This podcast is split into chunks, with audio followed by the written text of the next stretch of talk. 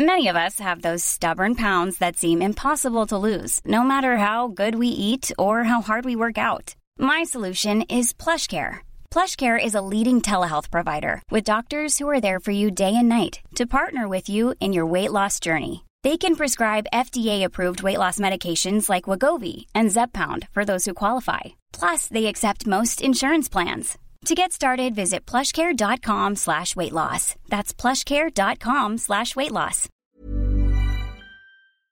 Wenn ich es runterkochen müsste, würde ich sagen, weil es alles sehr unterschiedliche und wahnsinnig beeindruckende SängerInnen sind, Mhm. die Pop machen, aber auf eine auch gesanglich sehr, sehr anspruchsvolle Art und Ja. Weise. Ja. Äh, jeder auf seine Art Ja. anspruchsvoll. Also die, was weiß ich, bei Elvis Costello mit Burt Baccarat sind es dann eher so die, die, die Melodienführung. Bei einem George Michael ist es eher die Technik. Ja. Ähm, bei einem Liam Gallagher ist es natürlich der Ausdruck und die Power. Und so. die Attitüde. Genau. auch, ja. Ähm, aber ich glaube, das plus, ich war wahnsinnig soundaffin schon, schon zu der Zeit. Also ich habe auch, also wir haben sehr viel damals auch schon als Schülerband recorded und ich habe andere recorded und hatte, wie gesagt, auch so ein bisschen den Traum, irgendwie Toningenieur, Produzent und so zu werden. Und ich fand, die klangen einfach auch unfassbar gut, die Platten.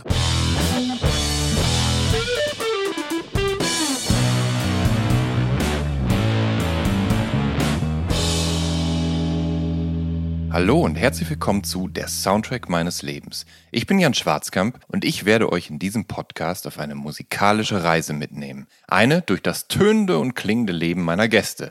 Mal nerdig, mal erhellend, immer persönlich. Ein Austausch über Popkultur im Allgemeinen und ein Blick aufs Leben durch die Linse der Musik im Speziellen.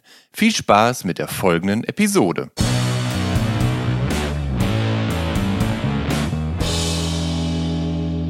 Zu Gast in dieser Episode von der Soundtrack meines Lebens ist Kim Frank. Der kommt 1982 in Flensburg zur Welt und wächst in einer Sozialbausiedlung mit seiner alleinerziehenden Mutter und seinem Bruder auf. Zumindest bis Frank als Sänger der Band echt erfolgreich wird. Viel unterwegs ist und ab 1998 für fünf Jahre im Rampenlicht der Öffentlichkeit steht. 2002 lösen sich echt auf. Seitdem ist viel passiert. Frank spielt 2005 unter der Regie von Leander Hausmann seine erste Hauptrolle im Film NVA. 2007 nimmt er das Soloalbum Hellblau auf. 2011 erscheint sein Debütroman 27. Aber schon seit 2008, da arbeitet er als Regisseur, Kameramann, Cutter und Produzent von Musikvideos.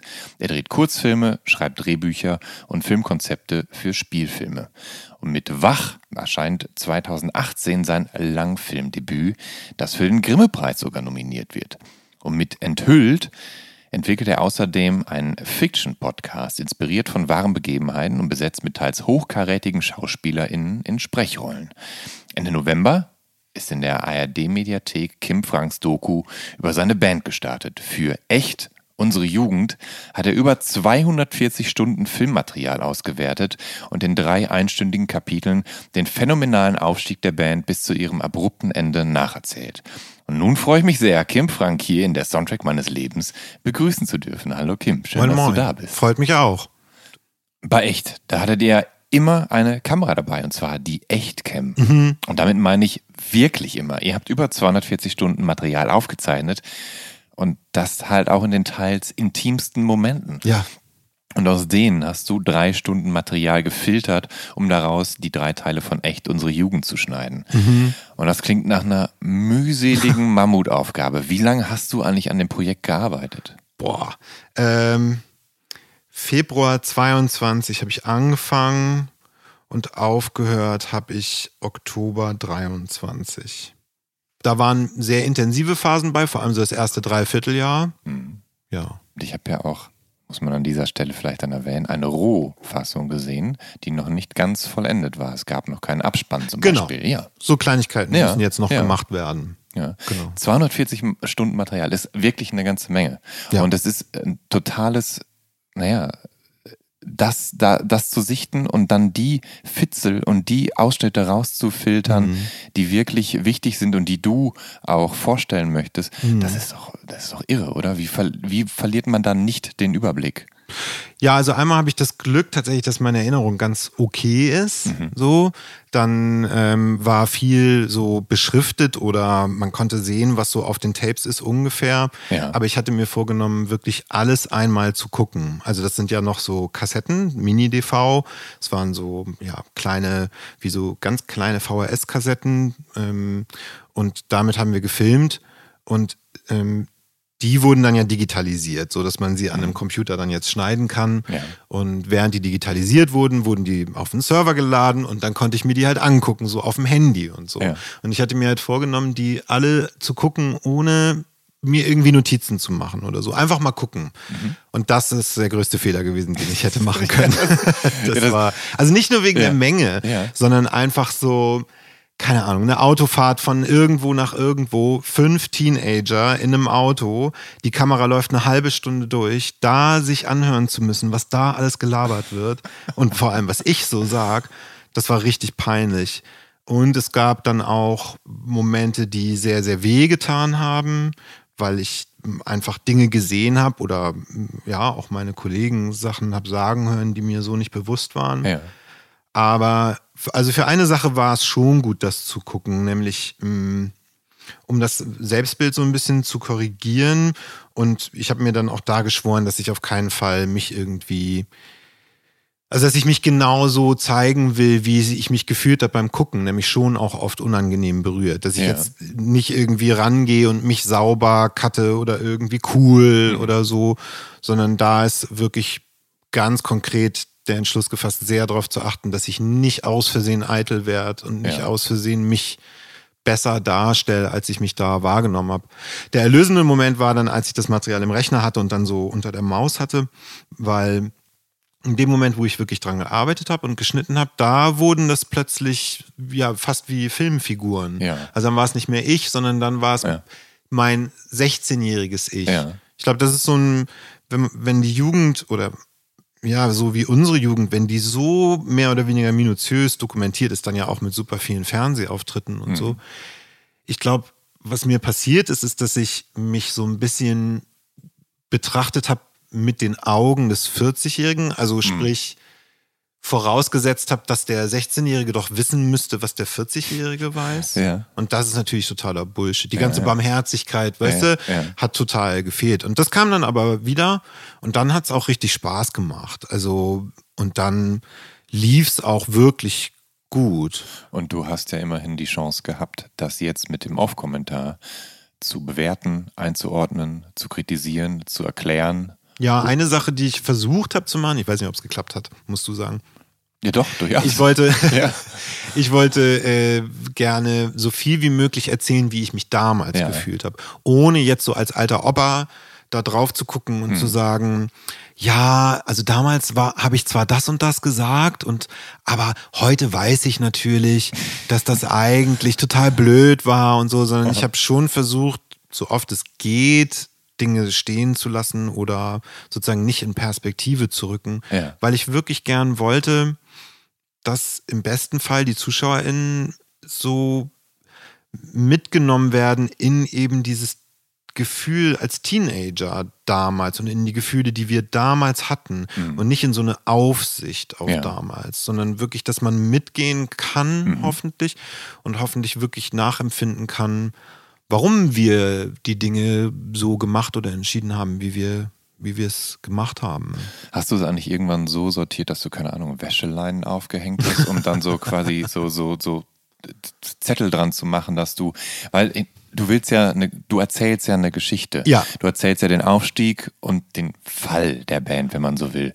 Ja, ein Fall war es nicht, aber ja, das Ende. Ja. Und genau. Und äh, das muss ja, das muss ja schon irgendwie sortiert werden. Und du hast ja gesagt, du hast am Anfang den Fehler gemacht, du hast einfach erstmal alles angeguckt, ohne dir Notizen Mhm. Ja. zu machen. Und äh, irgendwann muss es ja dich sicher dazu gekommen sein, damit du das irgendwie ordnen kannst. Ich bin tatsächlich andersrum rangegangen, weil ich eben, wie gesagt, Filme machen wollte und keine, oder also wie du gerade gesagt hast, und keine Doku. Also Ja. Mein Ziel war nicht, eine Dokumentation zu machen, wo alle Fakten stimmen und die jetzt hier irgendwie minutiös erzählt, wann wir auf Platz 1 und wann Mhm. wir auf Platz 25 waren oder so, sondern die ne, emotionale Coming-of-Age-Filme wollte ich gerne ja. machen. Das, das war das, was ich versuchen wollte. So. Ja.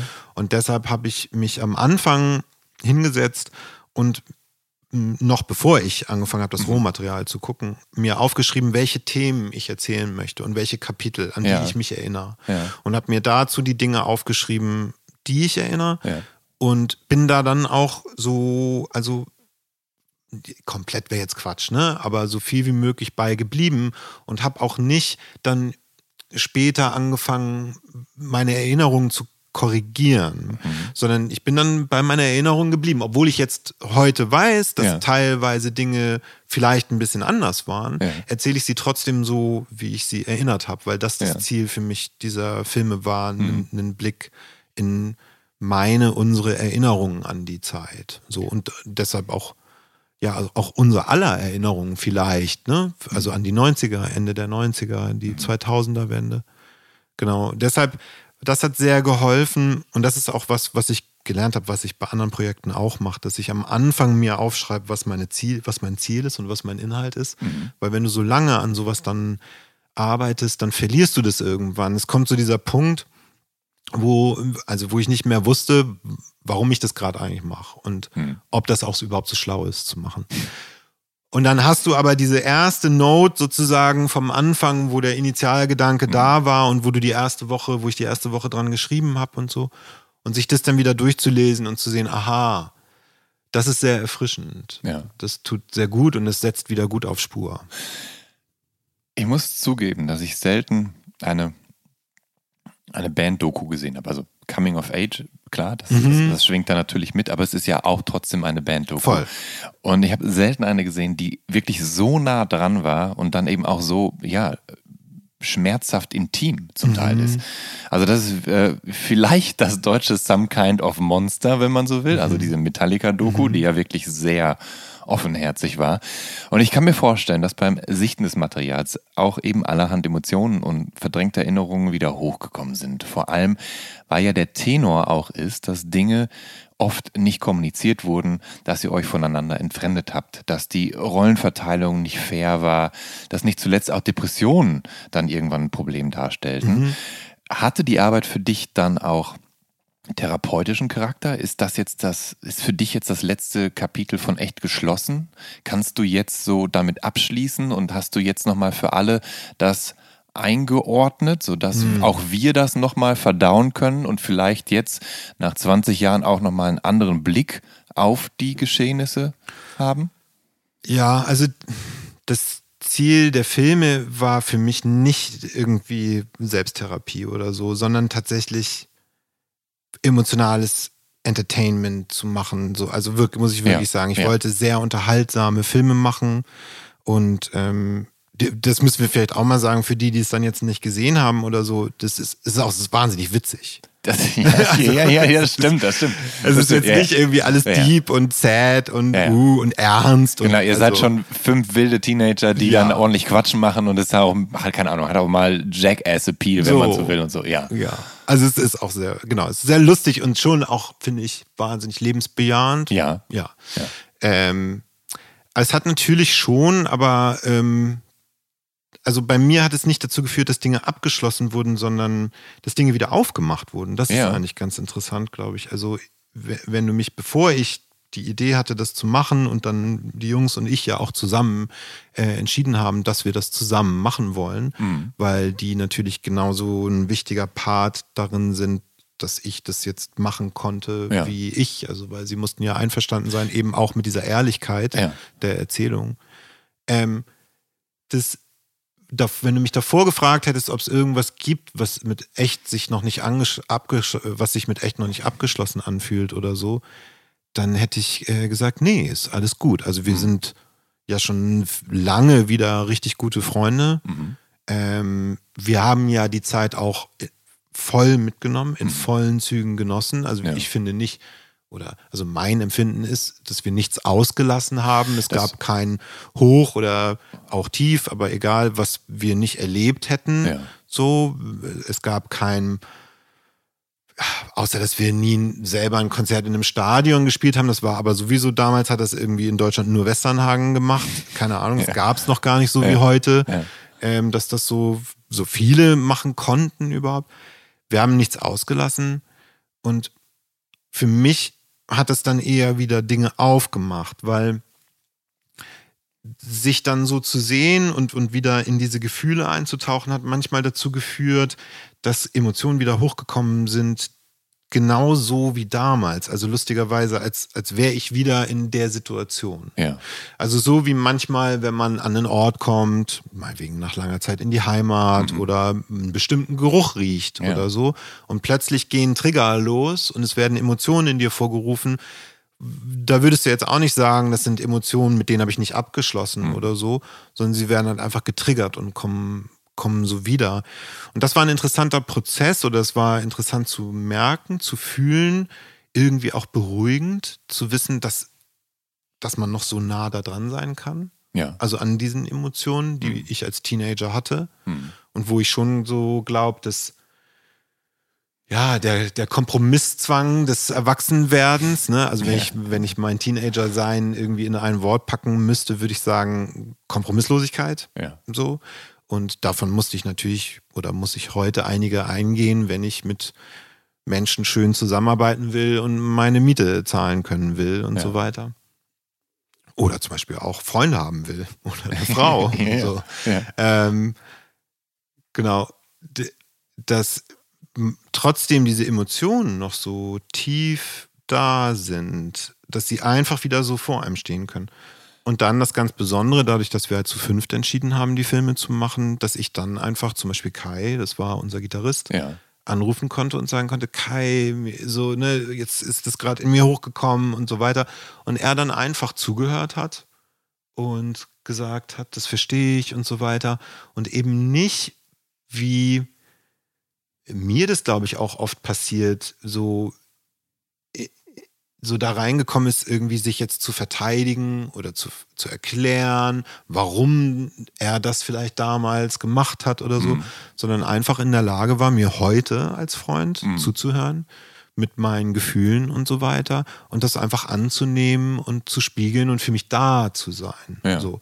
Und das ist das Magische, glaube ich, an den Filmen, dass obwohl wir das alle fünf voneinander, glaube ich, in der Theorie wussten, dass wir füreinander da sind, dass wir jetzt einen Grund hatten, füreinander da zu sein, weil eigentlich jeder von uns, lustigerweise auch so abwechselnd, also nicht gleichzeitig, sondern mhm. der eine nach dem ersten Film, der andere nach dem zweiten Teil, der andere nach dem dritten und so. Jeder hatte so seine Selbstreflexionsphasen, die ihn ein bisschen mitgenommen haben. Ja. Und jedes Mal konnten die anderen äh, für ihn da sein. Und ich glaube, das zu merken, dass das geht, also dass du so viel erlebt haben kannst ähm, und auch so intensiv, dann ja irgendwie auch ungut auseinandergegangen, dass du aber wieder zu einer Freundschaft finden kannst, die 20 Jahre später noch so eine Intensität hat, dass man so frei füreinander da sein kann, das mhm. ist schon, also es ist überhaupt nicht selbstverständlich, finde ich. Da bin ich wahnsinnig dankbar für. Und es gibt ja auch den Abschluss, wo ihr alle nochmal einzeln gegenwärtig mm. als Erwachsene vor die Kamera tretet. Ja. Und da war dann auch der Punkt gekommen, wo ich äh, feuchte Augen bekommen habe. Ah ja, hat sich gekriegt. Und so, ja, mm. das hat hm. mich gekriegt. Aber das war ja auch das, worauf du hinaus willst. Du willst ja auch mit Gefühlen unterhalten. Du willst Gefühle hervorrufen.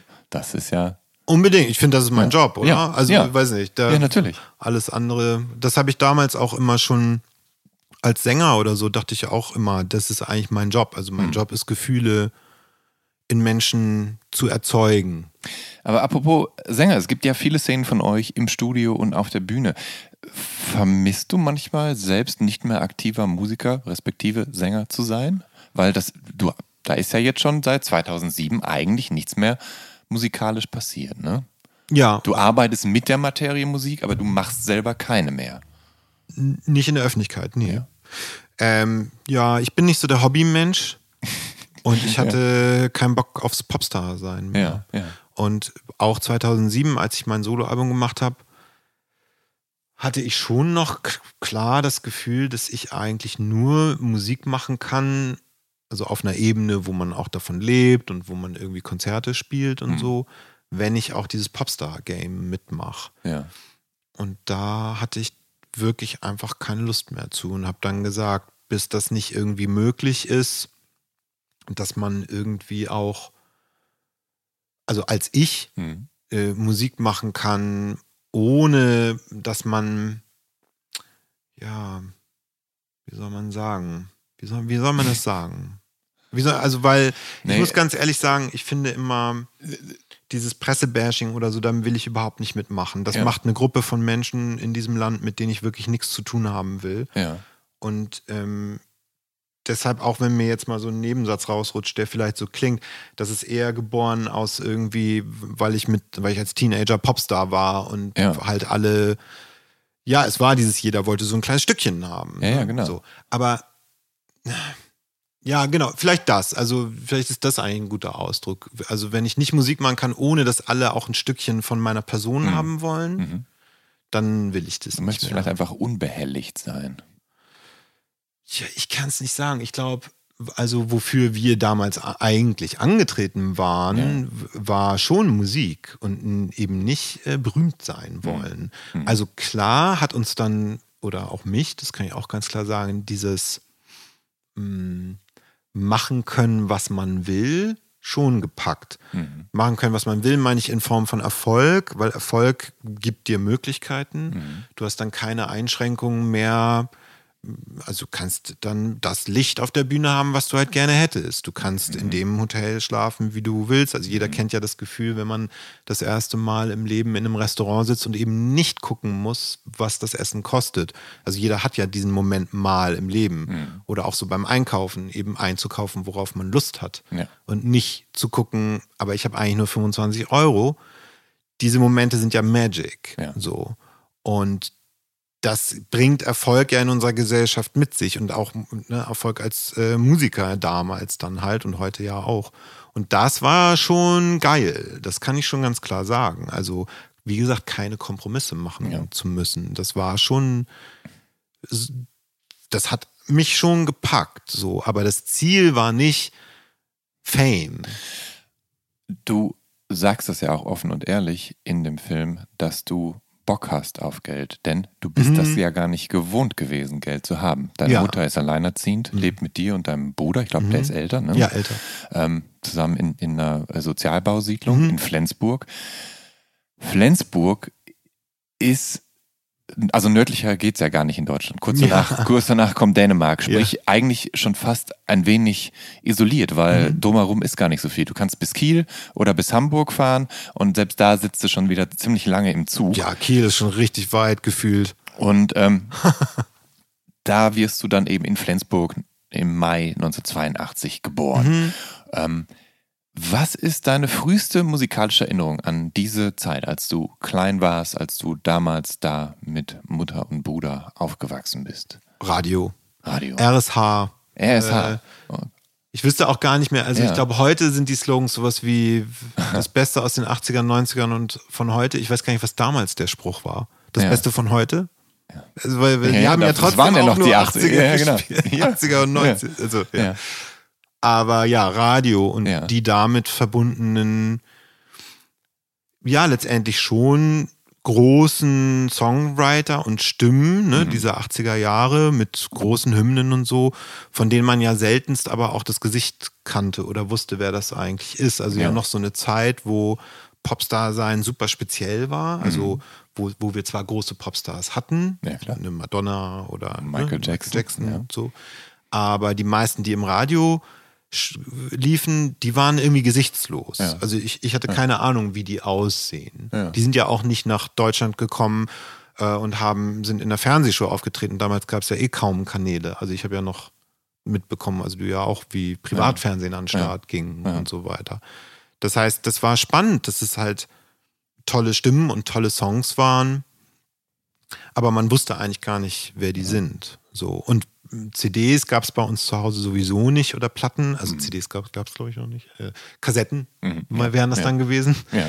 Vinyls sowieso auch nicht. Also ich glaube, ich hatte ein paar Vinyls, aber das waren Hörspiele. Ja.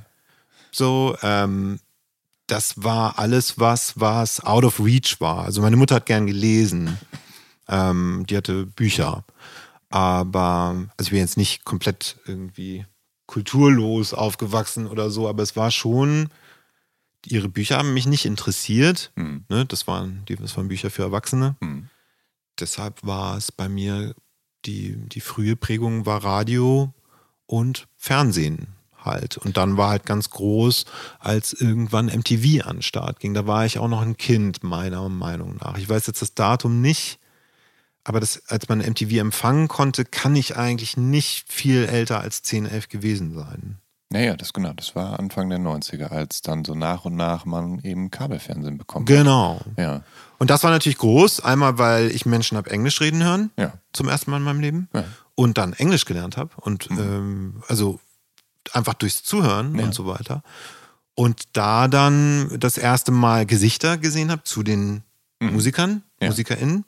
Und ähm, zum ersten Mal auch in der Lage war, Musik zu entdecken, die eben nicht im Radio Mhm. lief, weil sie bei MTV präsentiert wurde, aber ja halt nicht unbedingt auf RSH im, Mhm. im Norden Deutschlands lief. Aber manchmal ist es natürlich von Vorteil, wenn man ältere Geschwister hat. Du hast nun mal einen Ja. älteren Bruder. Ich weiß jetzt nicht, wie viel älter der ist. Äh, sieben Jahre. Sieben, ja, guck mal, das ist eine ganze Menge. Mhm. Ist der jemand, der, der auch mal eine Musik mitgebracht hat nach Hause, die dich dann Nee, interessiert hat oder so? Also das war, also wir hatten, das ist immer so blöd, ne? Wir hatten wirklich kein Geld. Ja. Das ist jetzt wirklich kein Witz Ja, oder so. ja. Also Ja, ähm, Warum ist ja auch, wenn wäre das ja auch ein doofer Witz. Also ist, ja, ist halt, ist halt, ist Nein, tragisch, aber es ist halt, ja. so, oh ja, Ja, genau, der hatte nix und dann ist er Popstar geworden Ihr, und hat, so. ihr hattet tatsächlich Mitte der 90er aber schon einen PC, habe ich gesehen. Oh ja, ja, ja. Äh, ich habe Ja. viel gejobbt. Ja. Ich hatte auch einen Sampler. Ja. Also ich habe damit Musik gemacht. Ah, Ja, ja, klar. ah, sieh mal an. Ja. Ich hatte auch einen Sampler, habe ich mir von meinem äh, Konfirmationsgeld. Mhm. Ja, da ähm, das reichte mit dem, was ich mir gespart hatte. Ich habe sehr, sehr viel gejobbt, schon, schon so ab, ab ich 13, also seitdem ich 13 war. Mhm. Und da habe ich mir einen Archive-Sampler und einen Computer gekauft zum Musik machen. Krass. Ja, ja. Das heißt, du, hat, du hast dann da zu Hause gesessen und getüftelt. Beats und, gebaut. Ja, wow. ja, klar. ja, klar. Äh, und nee, ähm, also es war wirklich, also meine Mutter hatte auch mehrere Jobs und musste nachts weg sein und so weiter, um irgendwie über die Runden zu kommen, weil sie auch aus Stolz und Ja. ich äh, unterstütze es auch keine Sozialhilfe annehmen wollte. ja. Und mein Vater, den habe ich im Grunde nie kennengelernt, der hat sich auch nur gekümmert, soweit er musste, also finanziell. Mhm. Insofern war da nicht viel und f- sozusagen, au außer man hat selber irgendwie gejobbt, ne? ähm, Zeitungen ausgetragen oder so, konntest du, also wo, wo sollte das jetzt genau herkommen? ne? Also die CDs oder Ja, keine klar. Ahnung, das war ja teuer. Ja, na, Also eine. CD war ja, ein Album waren irgendwie 35 Mark oder irgendwie so. Das war ja abartig. Mhm. Und überhaupt ein CD-Player. Also kauf erstmal einen CD-Player. So, out of reach. Ja. Ähm, und natürlich, als zum Beispiel mein Bruder, wie gesagt, der ja älter ist, dann irgendwie angefangen hat zu jobben und Geld hatte, da gab es halt andere Prioritäten, wie zum Beispiel ein Amiga 500 kaufen, um gamen zu können. Ja. Ne? So. Also Musik hatte in Flensburg nicht den Wert, jedenfalls in der Gegend, wo ich aufgewachsen bin oder in dem Milieu, wo ich aufgewachsen bin. Da hatte das kein, also da warst du nicht cool, weil du das neue Nirvana-Album auf Vinyl hattest oder auf Kassette Ja. oder so, sondern da warst du cool, wenn du irgendwie Amiga 500 Turbo Challenge äh, eine gute Zeit gefahren bist, ne? So. Ja. ähm, du hast in deiner Kindheit aber Beethoven gehört. Wo kommt der Beethoven her? Ja, Klassik kam einfach durch die Schule tatsächlich. Ah, Also okay. so dieses klassische Ding, Blockflöte, Ja. ne? Und dann Ja. diese Plastikblockflöte da, das hat dann meine Mutter mir irgendwie ermöglicht, dass das ging. Und dann in Flötenchor und auch in, in klassischen Chor, also in Kirchenchor Ja. habe ich gesungen. Und dann ähm, hat äh, meine Mutter später, äh, die hat dann so Fortbildung gemacht und, und hat dann in, zum ersten Mal in ihrem Leben, äh, nachdem sie sich von meinem Vater getrennt hat, so einen richtigen Job gehabt. Und da war der Chef, das war tatsächlich was nicht Sexuelles. Äh, er war wohl schwul, glaube ich, weiß es nicht. Also ich glaube, wir wissen es nicht so sicher, aber es war auf jeden Fall nicht, um an meine Mutter ranzukommen, hat er mir eine Querflöte geschenkt, weil er wusste, dass ich unbedingt Querflöte spielen will. Mhm. Und ich hatte halt den großen Wunsch, Flötist zu werden im, im Orchester und habe klassische Musik sehr ernst genommen. Ja. Genau. Und da war für mich, das also war Beethoven halt so der Größte. Weißt, kannst du erklären, warum es denn die Querflöte sein, sein nee, sollte? Nee. Überhaupt nicht. Nee. Keine Ahnung. Ist auch irgendwie ja, eine komische ja. Wahl, finde ich, weil Querflöte ist ja ein, äh, wie sagt man, monophones. Ja. Also ähm, so Klavier und so nennt man, soweit ich weiß, Polyphon, ja. weil du kannst mehrere Töne gleichzeitig mhm. kreieren. Mhm. Und auf einer Querflöte kannst du ja, du kannst natürlich so Sachen machen, wie Jethro Tull das gemacht hat, dass du irgendwelche Obertöne und so, aber eigentlich kannst du nur einen Ton zur Zeit. Ja. Ne? So wie bei Saxophon auch. Ja. Aber im Gegensatz zum Saxophon, was ja, also ich bin großer Jazz-Fan, was ja im was ja sehr viel Body hat und sehr viel Ausdrucksmöglichkeiten, finde ich, hast du das bei einer Querflöte nicht so mhm. unbedingt. Und du musst, Deshalb komische Wahl. Und du musst bei der Querflöte, glaube ich, auch immer das äh, Mundstück anwärmen, bevor man spielt, oder? Ach, das geht schnell. Ja? Bläst ein paar Mal rein. Okay. Ja, ja, das ja. geht schnell. Nee, irgendwie, ich weiß auch nicht warum. Das ist eine ganz komische Wahl gewesen. Ich habe es aber eine Zeit lang schon wirklich, wirklich ernst genommen, muss ich wirklich sagen. Wo es mir total geholfen hat, war ähm, beim Atmen, also mhm. Breath Control. Ich habe dadurch halt super früh in, in meinem Leben schon bewusst atmen gelernt und was es heißt, mit dem Zwerchfell zu stützen und so. Mhm. Was dann später, als ich dann entschieden habe, irgendwie ernsthaft Sänger werden zu wollen, total geholfen hat. Dass ja. das schon mal aus dem Weg war, weil ja. da fängst du an in der ja. Gesangsausbildung, dass du, dass die, dass du atmen lernst. Du hast dich später aber noch an allem Möglichen ausprobiert. Also du hast auch mal ein bisschen Schlagzeug gespielt, ein bisschen Gitarre mhm. und noch ein kleines bisschen weniger Klavier. und nichts davon ist so richtig hängen geblieben, aber bei Familienfeiern, da bist du damals dann auf den Tisch gestiegen und hast gesungen und so. Musstest du dich, musstest du dich erst ausprobieren, um dann festzustellen, dass Gesang eigentlich das Instrument ist, was du verfolgen solltest?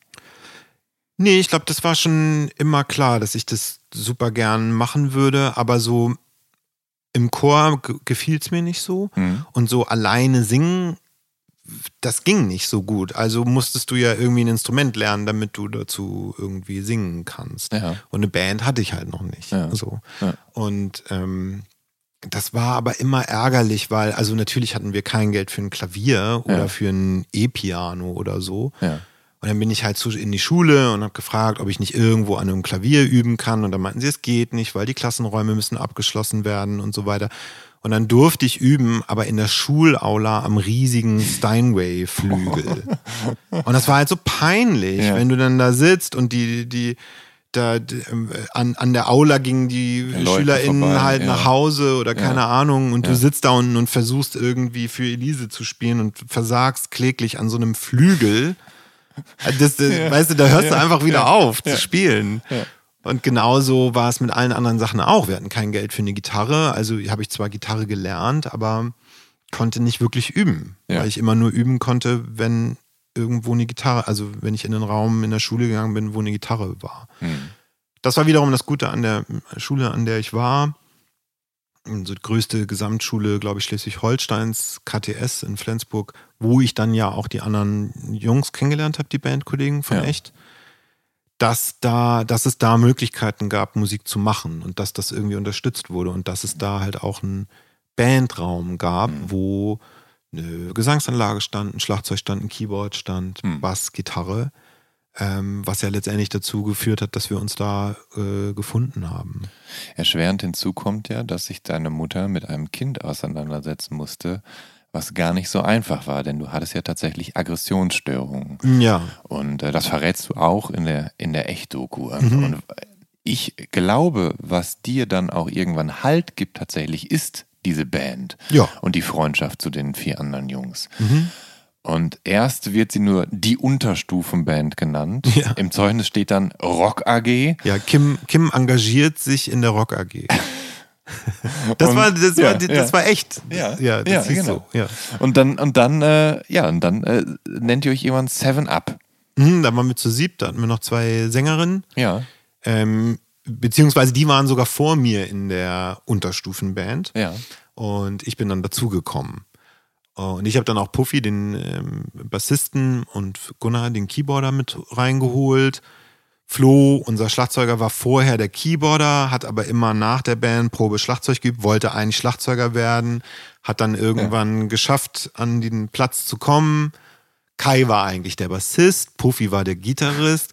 Kai konnte aber viel besser Gitarre spielen als Bass, hat sich aber nie getraut und so weiter. Und ja. dann so langsam hat sich das so zurechtgerückt und wir mhm. hatten äh, noch ähm, zwei Sängerinnen und dann ein paar Jahre später halt, als wir entschieden haben, dass wir das ein bisschen ernster mal versuchen wollen. Wir wussten ja nicht, wie das geht oder mhm. was das bedeutet. Mhm. Äh, auch keiner um uns rum wusste das. Ähm, das war, da sind die ausgestiegen, weil die einfach gesagt haben, sie haben andere ja. Ziele im Leben. Ja. Genau. Aber sie waren noch mit euch auf England-Tour. Ihr habt ja. eine kurze England-Tour gemacht. das ja. war im Rahmen eines Schulprojekts, eines Schüler Schüleraustausch. Schüleraustausch ja. Genau, also Carlisle und Flensburg, ich will jetzt nichts Falsches sagen, ja. aber. Deshalb meine, auch der Carlisle Park in Flensburg am Bahnhof, nicht wahr? So, weil es die beiden nördlichsten Städte sind und dann gibt es da halt irgendwie einen Schüleraustausch und dann fährt man mit der Fähre rüber und darf halt zwei Wochen bei einer Gastfamilie wohnen. Ja. So klassischer Schüleraustausch und wir sind aber rübergefahren, um halt Konzerte zu spielen. Das haben wir zweimal gemacht und haben halt in Kindergärten, Schulen mhm. und so weiter gespielt. Es war super süß, super sweet. Ja. Ähm, Im zweiten Jahr hatten wir dann aber sogar eine CD aufgenommen. Also wir haben unsere erste EP mit fünf Songs gemacht. Da war ich boah, 13, mhm. glaube ich. Die gibt es auch. Mhm. Ist ganz cute. Und äh, da sind sogar auch schon zwei deutsche Songs drauf. Ja. Einer über Drogen, da sagen wir keine Macht den Drogen. Ja, natürlich. Ne? Muss so sagen, das muss man ja auch sagen. Und der andere ist aber eigentlich tatsächlich ganz gut, der ist kein Bock mehr da. Ähm, und die hatten wir mit und haben da gespielt. Und da ist es auch so zum ersten Mal passiert, das ist auch in den Filmen drin, da gibt es nämlich auch Bewegtbildmaterial ja. von, ja. wie so Mädels dann in so einer Turnhalle ähm, gespielt, wie so SchülerInnen das erste Mal so richtig hysterisch geworden sind. Mhm. Ja. Und dir ganz schön zu Leib gerückt sind. Ja, ja. Das hat auch, das hat beides gemacht, wie auch später dann mit echt. Das hat, das hat in mir immer beides ausgelöst. Mhm. Also wirklich Angst, das ist ja. wirklich kein Witz. Ja, klar. Äh, das, du kriegst da teilweise wirklich Angst. Und ähm, auf der anderen Seite ist es auch sexy. Ja. Ja. Verrückt. Schizophren. Total. Ähm, Du hast das, du hast das Singen hast du sehr ernst genommen tatsächlich. Ähm, du hattest jahrelang eine intensive Gesangsausbildung und zwar seitdem du 13 bist, also 1995. Mhm. Das bedeutet, dass du mindestens einmal, äh, dass du mindestens eine Stunde Training pro Tag hattest, bis du 21 warst. Und äh, mhm. Deine Gesangslehrerin ist tatsächlich die sizilianische Sängerin Etta Scollo. Ja. Die zieht 1997 nach Hamburg, soweit mhm. ich das recherchieren konnte. Und du fährst regelmäßig mit dem Zug zu ihr. Wie kommst du, dass du ausgerechnet bei ihr landest? Und hattest du erstmal noch woanders Gesangsunterricht, bevor du dann immer bis nach Hamburg pilgern musstest? Genau, ich hatte zuerst Unterricht in Flensburg mhm. und ähm, bei einem berühmten Flensburger Sänger. Und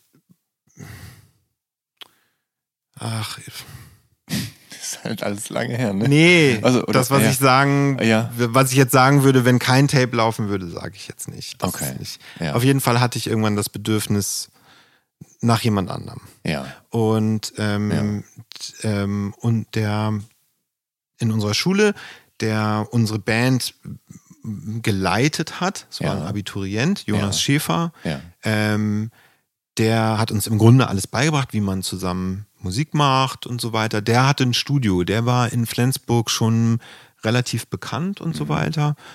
Und der wurde angefragt oder der hat dann für Etta ein Album aufgenommen. Mhm. Ähm, oben in Flensburg hatten die irgendein Haus gemietet und da hat er dann, ich glaube, ja, das, das Studio reingebaut oder so. So ganz erinnere ich mich nicht mehr, obwohl ich da war zum Verkabeln.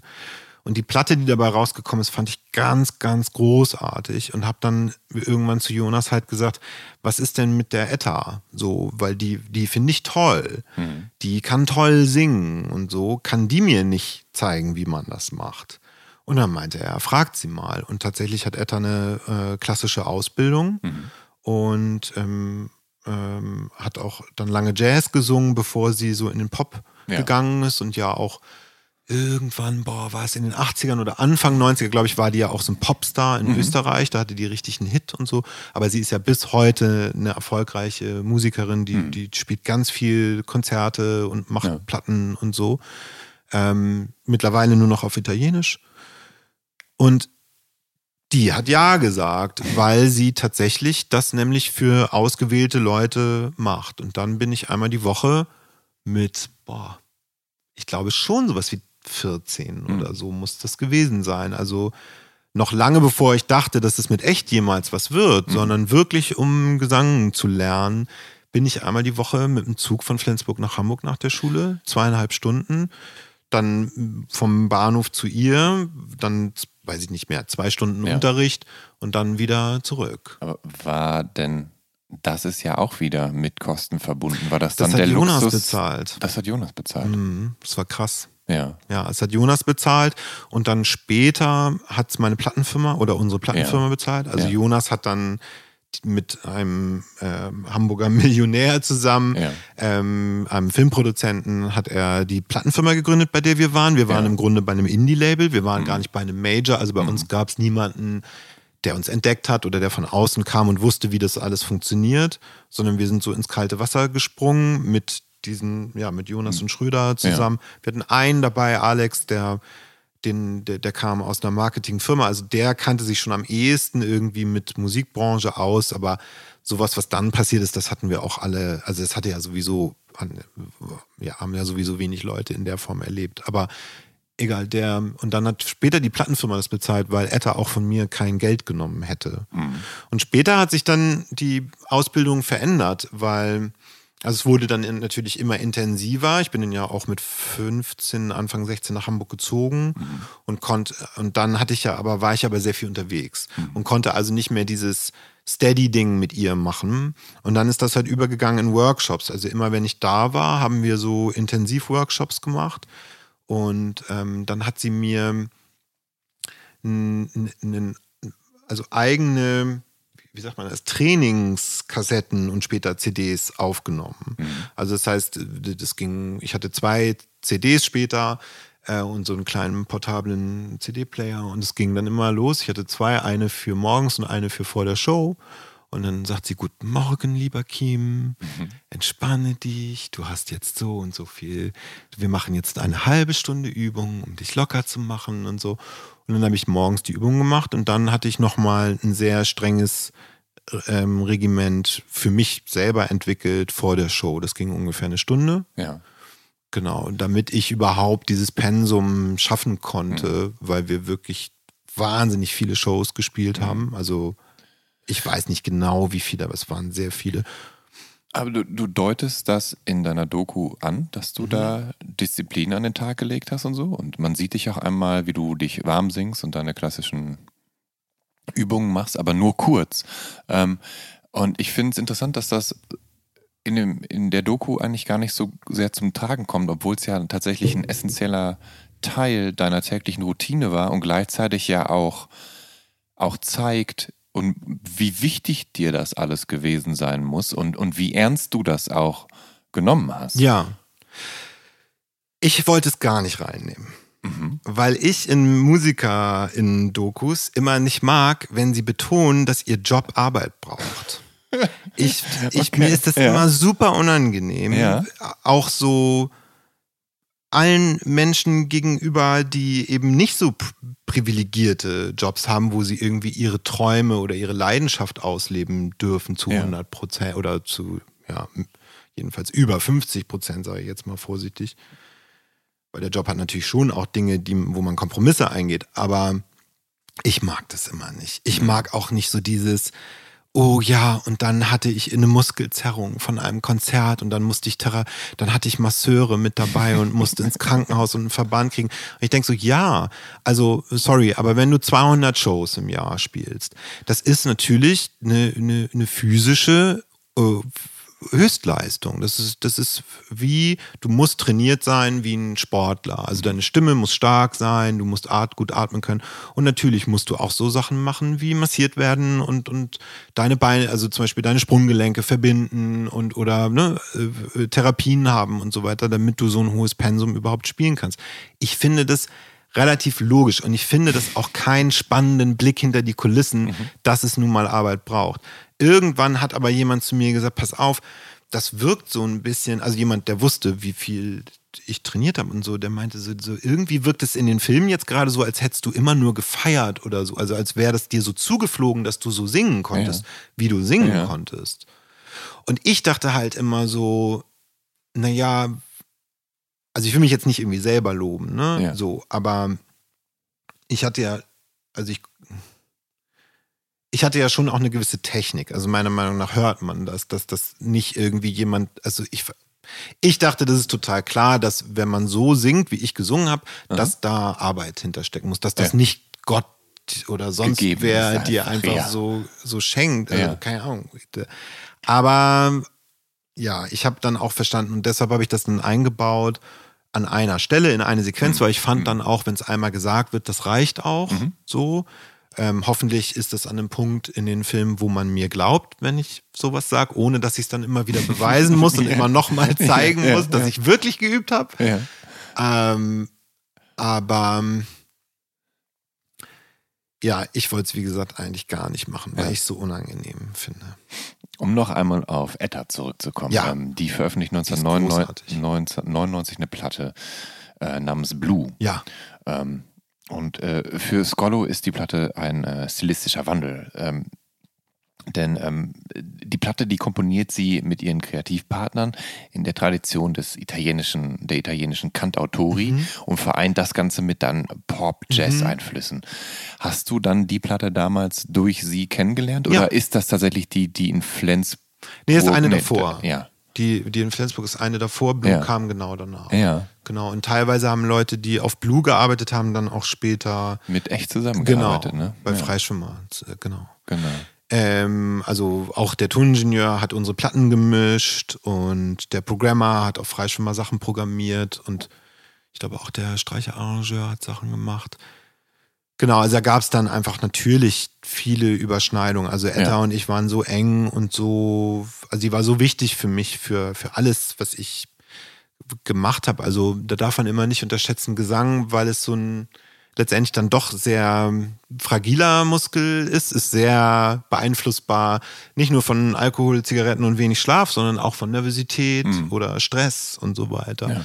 Das heißt, ein ganz großer. Keine Erkältung einfangen, idealerweise. Ja, das sowieso, aber da gibt es gute, Medi also ja, da gibt's gute Spritzen gegen und so. Das kann, kriegt man alles hin. Ähm, nee, man muss. Äh, irgendwann wurde der ganze Job schon auch sehr stressig, sodass ich gemerkt habe, ich funktioniere nicht mehr so, wie ich funktioniere. Ja. Und dann waren unsere Workshops eigentlich fast nur noch reden und gar nicht mehr unbedingt singen. Mhm. So, weil das das war, was ich in dem Moment von ihr gebraucht habe, weil sie eine wirklich gute Freundin von mir war. Also wir sind immer noch, ähm, ich würde sagen, wir sind immer noch Freunde, aber das Leben ähm, treibt uns nicht mehr so oft zusammen, halt, mhm. so wie das manchmal ist. Das stimmt. Ähm, dass du auf Deutsch singst, das beziehungsweise ihr dann auch als Band euch darauf einigt, das zu tun. Mhm. Das liegt unter anderem am Debütalbum von Selig, das erscheint 1994 und zeigt, dass man auch eben auf Deutsch Grunge und Poprock gewinnbringend vereinen kann. Mhm. Dann Nils Frevert, der sich 1997 nach dem Ende der Nationalgalerie als Indie-Singer-Songwriter mit seinem Debüt etabliert. Mhm. Und Rio Reiser, den du dann auch seit deiner Kindheit gerne hörst. Fangen wir mal mit Rio an. Mhm. Hat deine Mutter den schon gehört oder kanntest du den auch aus dem Radio? Ich weiß nicht, wo das herkam, aber irgend das hatte ich irgendwie.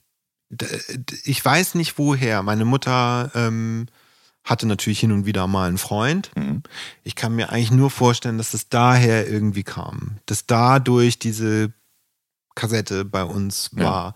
Ich weiß, dass ich in der Badewanne lag und immer die Platte mitgesungen habe. Das weiß ich auch so genau, weil äh, einmal eine äh, männliche, kräftige Stimme von unten äh, schrie, dass ich meine scheiß Fresse halten soll. Was ich nicht gemacht habe, aber es hat mich sehr verunsichert. Sehr. Ja. Das ist, glaube ich, das bringt mich ganz gut auf den Punkt.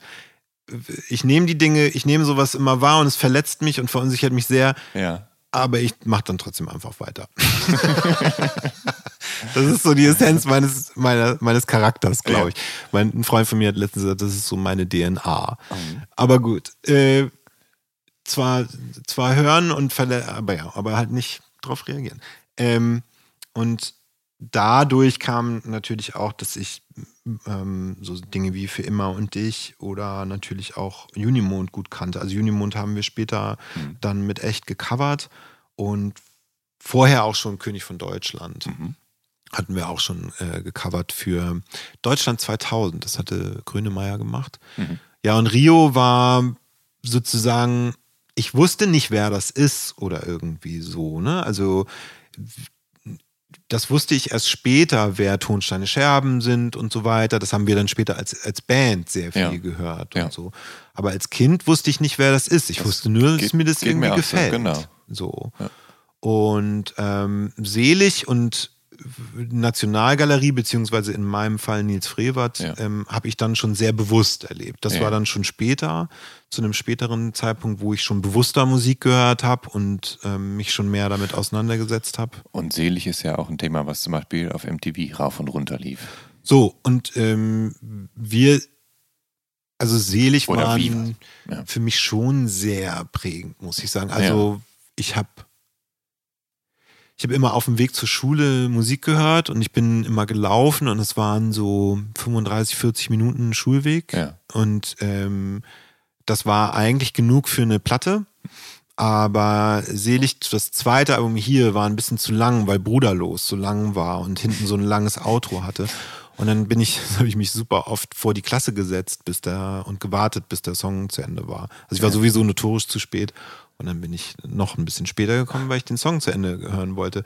Meine Lehrerin hat nie gefragt, also die eine hat nie ja. gefragt, warum ich zu spät komme. Irgendwann hat sie gefragt. Irgendwann war sie, warum, warum kommst du eigentlich immer zu spät? Und dann meinte ich, ich heute war ich pünktlich. Ich saß nur noch vor der Tür und habe das Lied zu Ende gehört. Hat sie nichts wirklich gesagt. Vielleicht, Aber vielleicht fand sie das auch ist Ganz bemerkenswert. Keine so schlechte Antwort nee. auch, würde ich auch sagen. Ja. Der musste noch ein Lied zu Ende hören, okay. Oh, hm. Das scheint ihm viel zu bedeuten. Ja. ja. Äh, und dann Selig und Nils Rewert vor allem, glaube ich, wegen des Sounds, muss mhm. ich sagen. Also Selig hatten auch einen großartigen Sound. Ja. Ähm, wir sind dann ja auch, als, als es dann, als wir dann Lust hatten, ernsthafter Musik zu machen, waren wir natürlich lange auf der Suche nach dem richtigen Produzenten.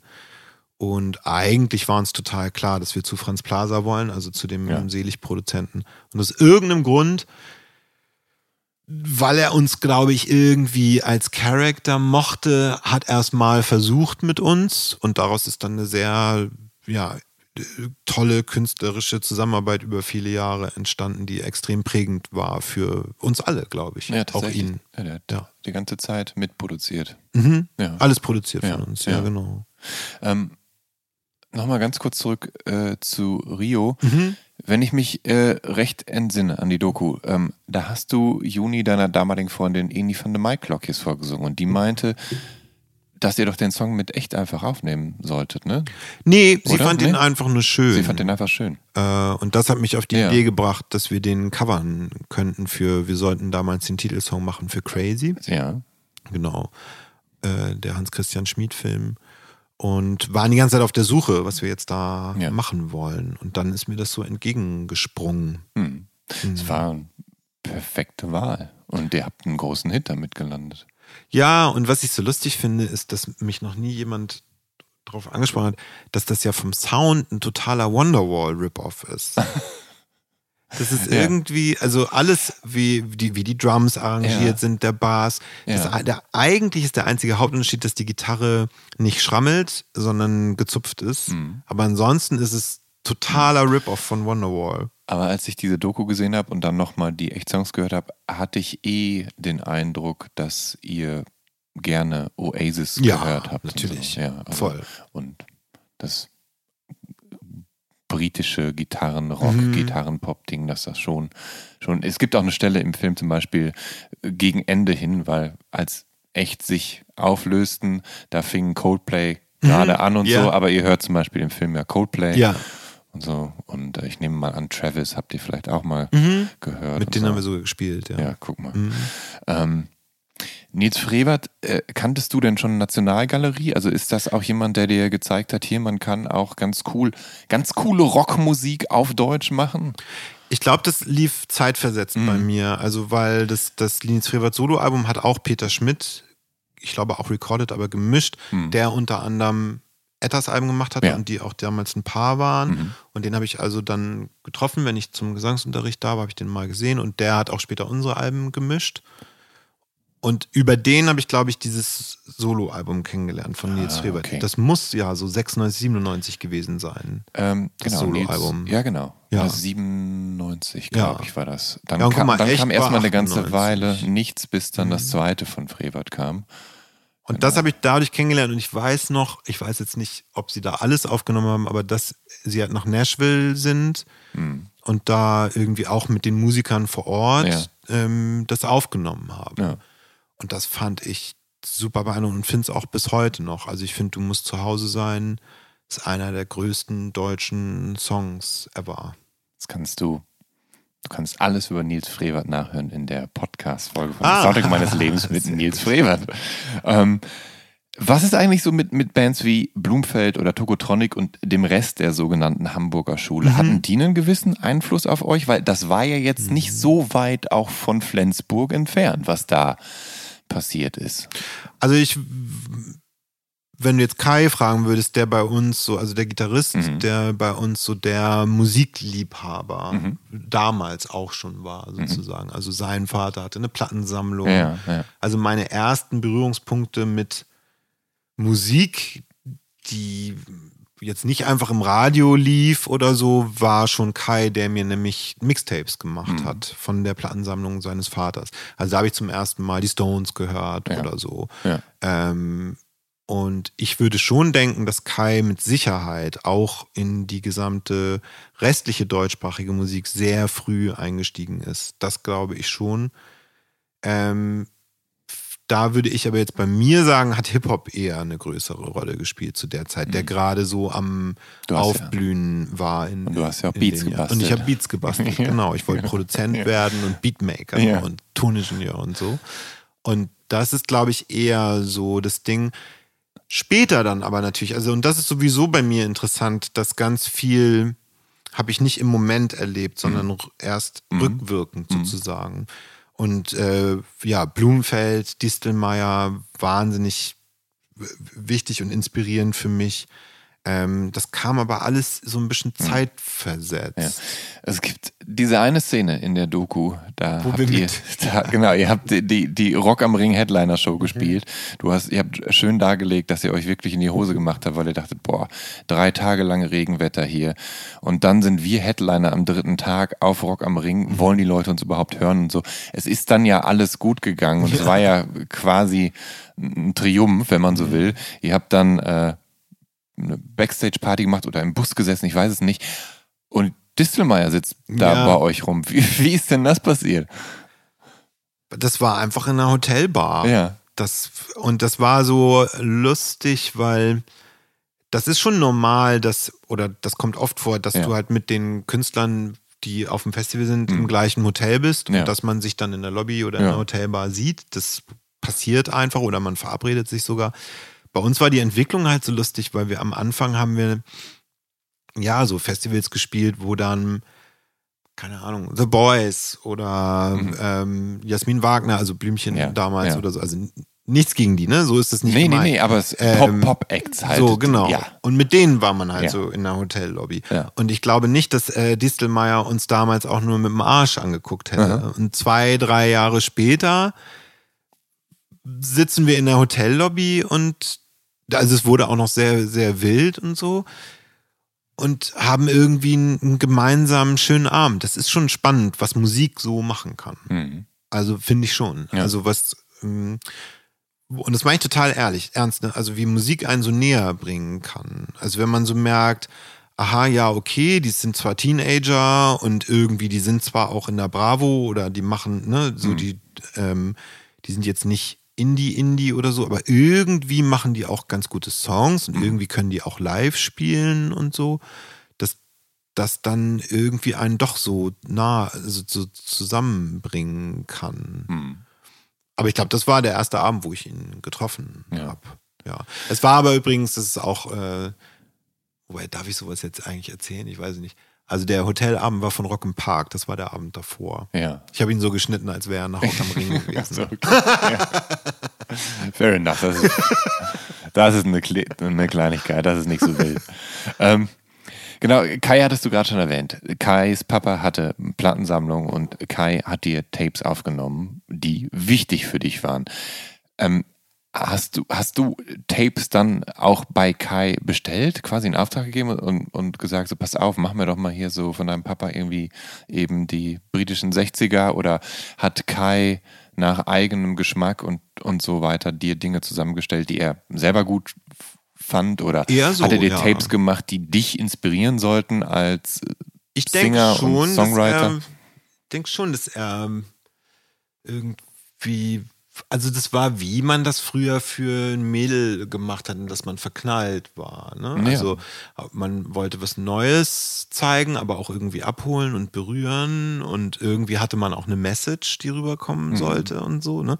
Ich glaube schon, dass das bei ihm auch so war. Aber der hat das von selbst gemacht. Also die, die, die kamen dann regelmäßig, äh, kam ein Neues, mhm. ähm, bis wir dann eh so viel aufeinander hingen, dass sich das erübrigt hat.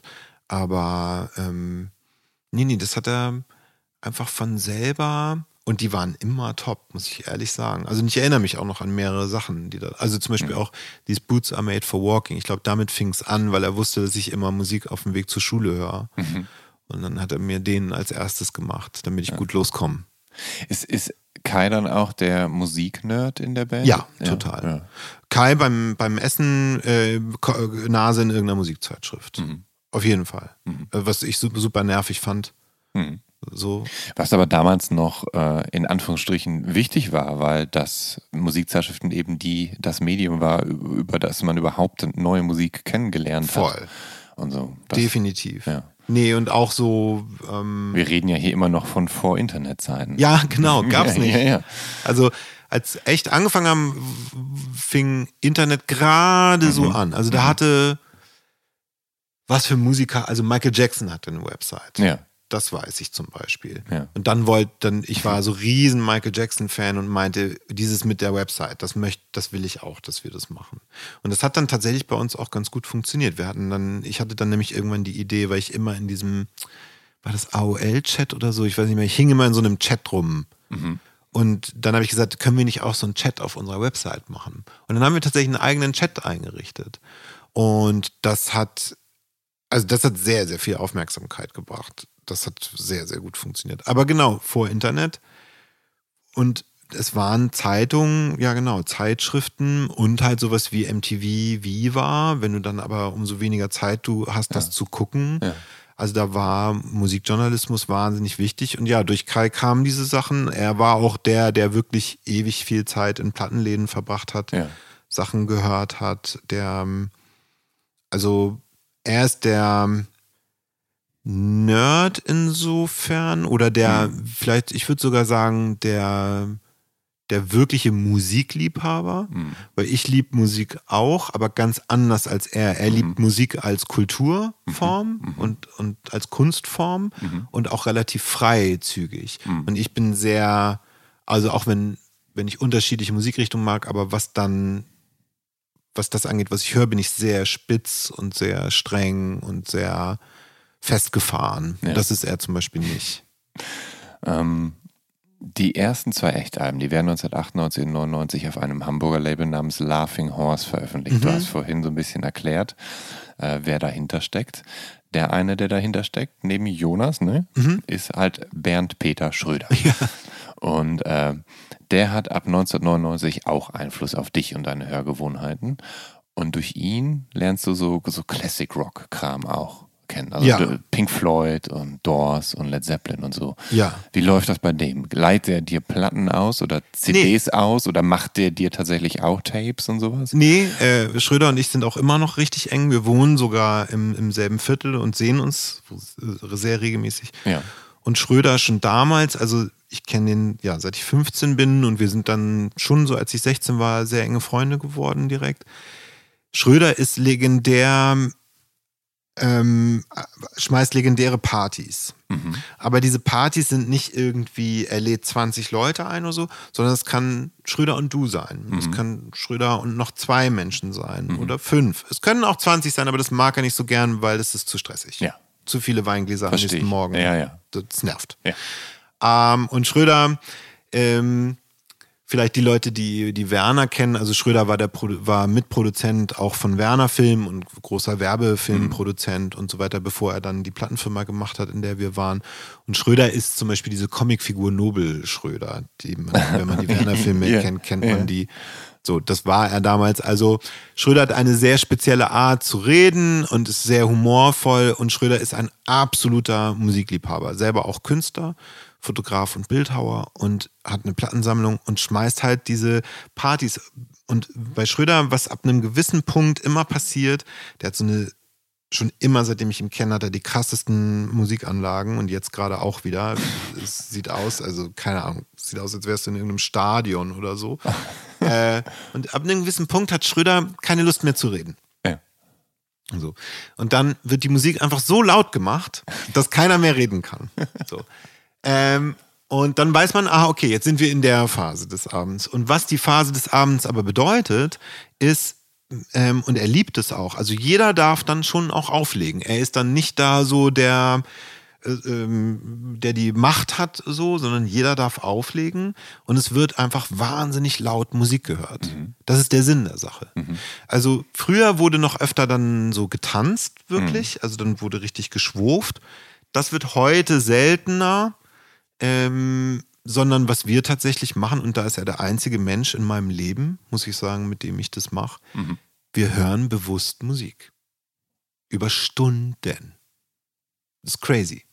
Und kommen vom Hundertsten ins Tausendste. Also letztens haben wir alleine einen Abend gehabt, wo wir, ich glaube, ich weiß jetzt nicht mehr wie lang, aber bestimmt zwei Stunden des Abends, also und die gehen immer sehr lang dann die Abende, haben wir auf voller Lautstärke unsere Lieblings-Live-Mitschnitte gehört. So. Von allen möglichen. Also Ja. es geht dann von Aretha Franklin äh, ja, bis hin zu boah Gott, jetzt fehlen mir gerade die ähm, Beispiele. Pink, Pink Floyd. Ja, oder George George Michael und Michael, Elton ja, John. ja, so, genau. ne? Also wirklich die ganze Ja. Mhm. Range. So. Und aber immer assoziativ. Mhm. So, und jeder macht das nächste. Das ist jetzt natürlich durch äh, Dinge wie Tidal oder Spotify super einfach geworden, dass du es einfach übers iPad machst. Mhm. Ja. Und früher war es halt wirklich die Plattensammlung, aus der man das dann rausgefischt hat und aufgelegt hat, weil ähm, CDs wollte er nicht, das, da mochte er die, die Qualität war ihm nicht gut genug für Mhm. CDs. Und ja, das ist schon was Besonderes. Das weiß ich auch sehr zu schätzen, dass ich das in meinem Leben habe. Also, dass man zusammensitzt und Musik hört, Mhm. gemeinsam, Mhm. wie man im Kino einen Film guckt oder so. Ich finde, also früher Ja. haben, ich kann mich daran erinnern, dass wir das früher sehr viel gemacht haben. Ja, das lässt nach irgendwann. Ich weiß gar nicht genau wieso. Vielleicht weil man, weil die Zeit fehlt. Oder. Also, ich, man könnte natürlich auch vielleicht sagen, weil es kaum neue Releases gibt, die einen so mitreißen, dass man sich da so rein versenken will. Aber das machen Ja. wir ja zum Beispiel auch nicht. aber man kann ja zu alten zurückgehen. Genau, ne? das machen es gibt wir ja ja genug auch. gute Musik, die man ja immer wieder mal Und wir hören könnte. dann halt auch aktuelle Sachen und das ist das Coole. Also wir sind, wir hören keine Alben, äh, doch später dann. Also wenn dann Mhm. Ja. genug Rotwein geflossen ist, wir Ohren müde, Ja. dann wird meistens nochmal im Grunde ein Album angemacht oder Mhm. so. Und das wird dann nochmal zelebriert. So. Aber ansonsten ist es schon eher wie ne, Spotify-Playlist oder ja, wie wenn man DJt Ja. so. Und das geht aber auch durch alle, da sind dann auch aktuelle Sachen bei Ja. und so weiter. Und das interessiert ihn dann auch immer. Also das ist auch sein Weg, neue Musik zu entdecken, indem er mit anderen Menschen Musik hört. Und dann immer, wenn ihm was gefällt, ähm, sich das markiert. In, in, ich glaube, er benutzt Teile, genau. Ja. ja. Das ist schon richtig, richtig geil. Und Ja, das war schon immer, wie gesagt, so und ist auch immer noch so. Und das macht großen Spaß. Und ja, irgendwie. Ich habe letztens mit Kai darüber gesprochen, der meinte, er hat das gar nicht mehr in seinem Leben. Ja. Er hat niemanden mehr, mit dem er zusammen einfach da sitzt und Musik hört. Mhm. Ist irgendwie nicht. Tja.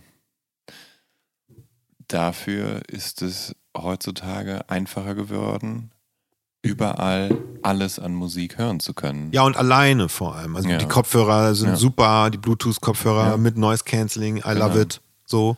Es ist halt, also für dich selber ist es genau sehr einfach. Mhm. Früher war es nicht so leicht, weil äh, du musstest die Platte haben oder irgendwie, ne? Mhm. So. Deshalb warst du froh, wenn jemand die Platte hatte und dann war es so, ah, kann ich das mal anmachen? Mhm. Aber es ist auch lustig, wie unterschiedlich das ist. Also bei, es gibt noch einen Freund von mir, der, der mich sehr geprägt hat. Bei dem wurde Musik eher nebenbei aufgelegt. Mhm.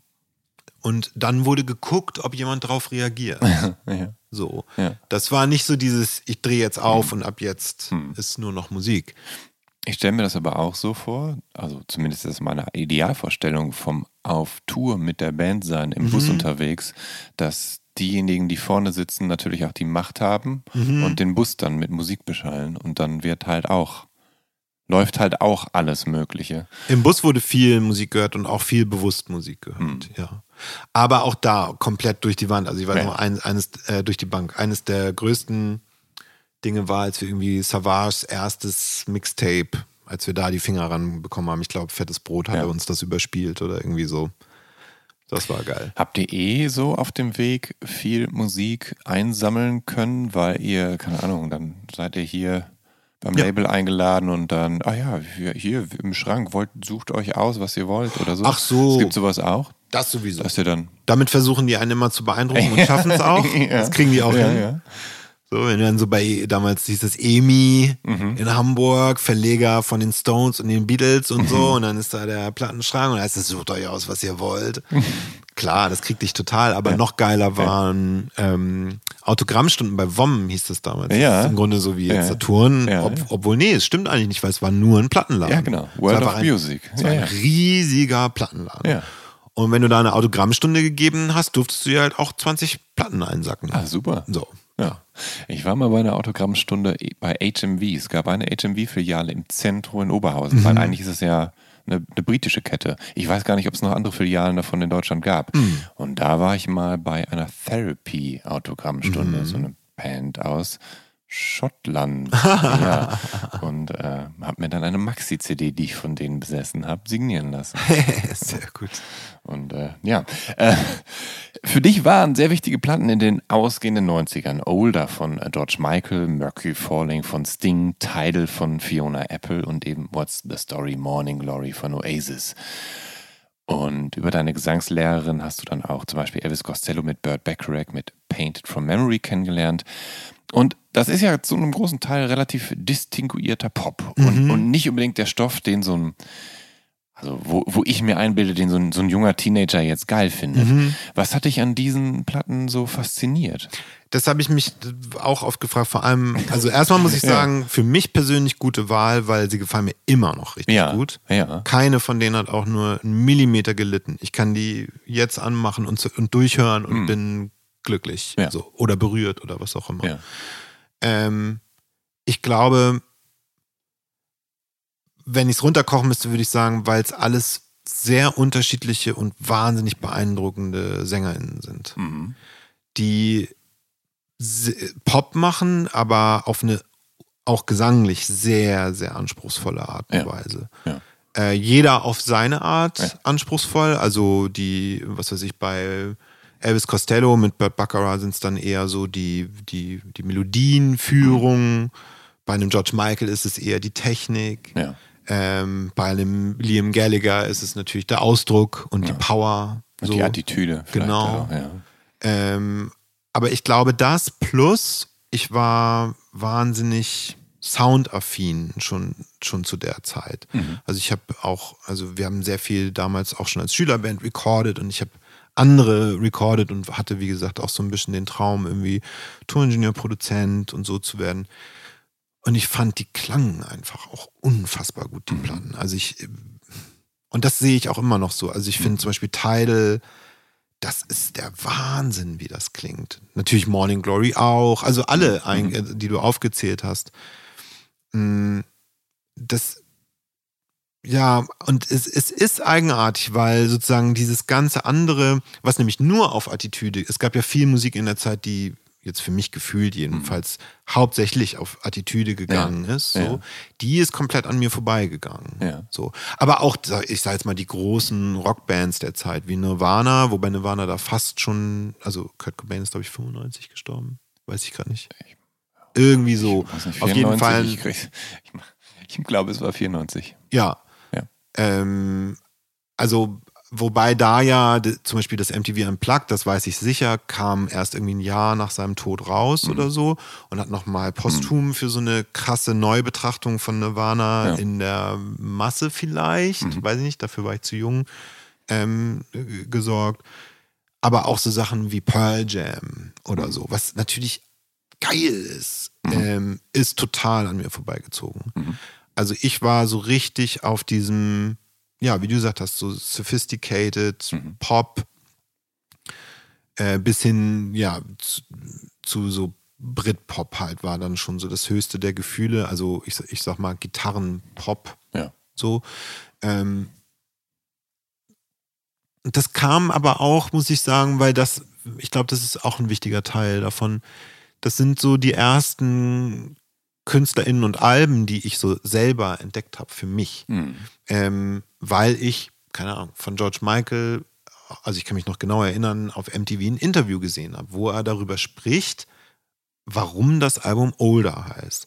So eine der verhasstesten Fragen äh, als äh, jemand, Ja. der Musik macht, so warum heißt dein Album, wie es heißt.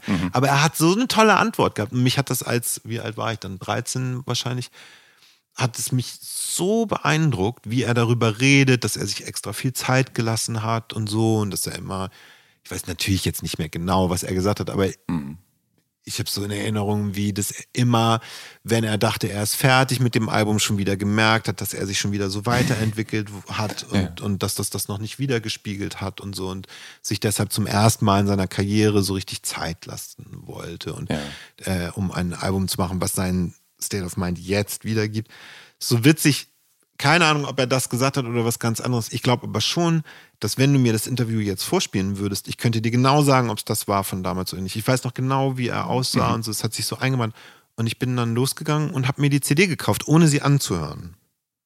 Sondern habe die einfach nur gekauft, weil ich dieses Interview so toll fand.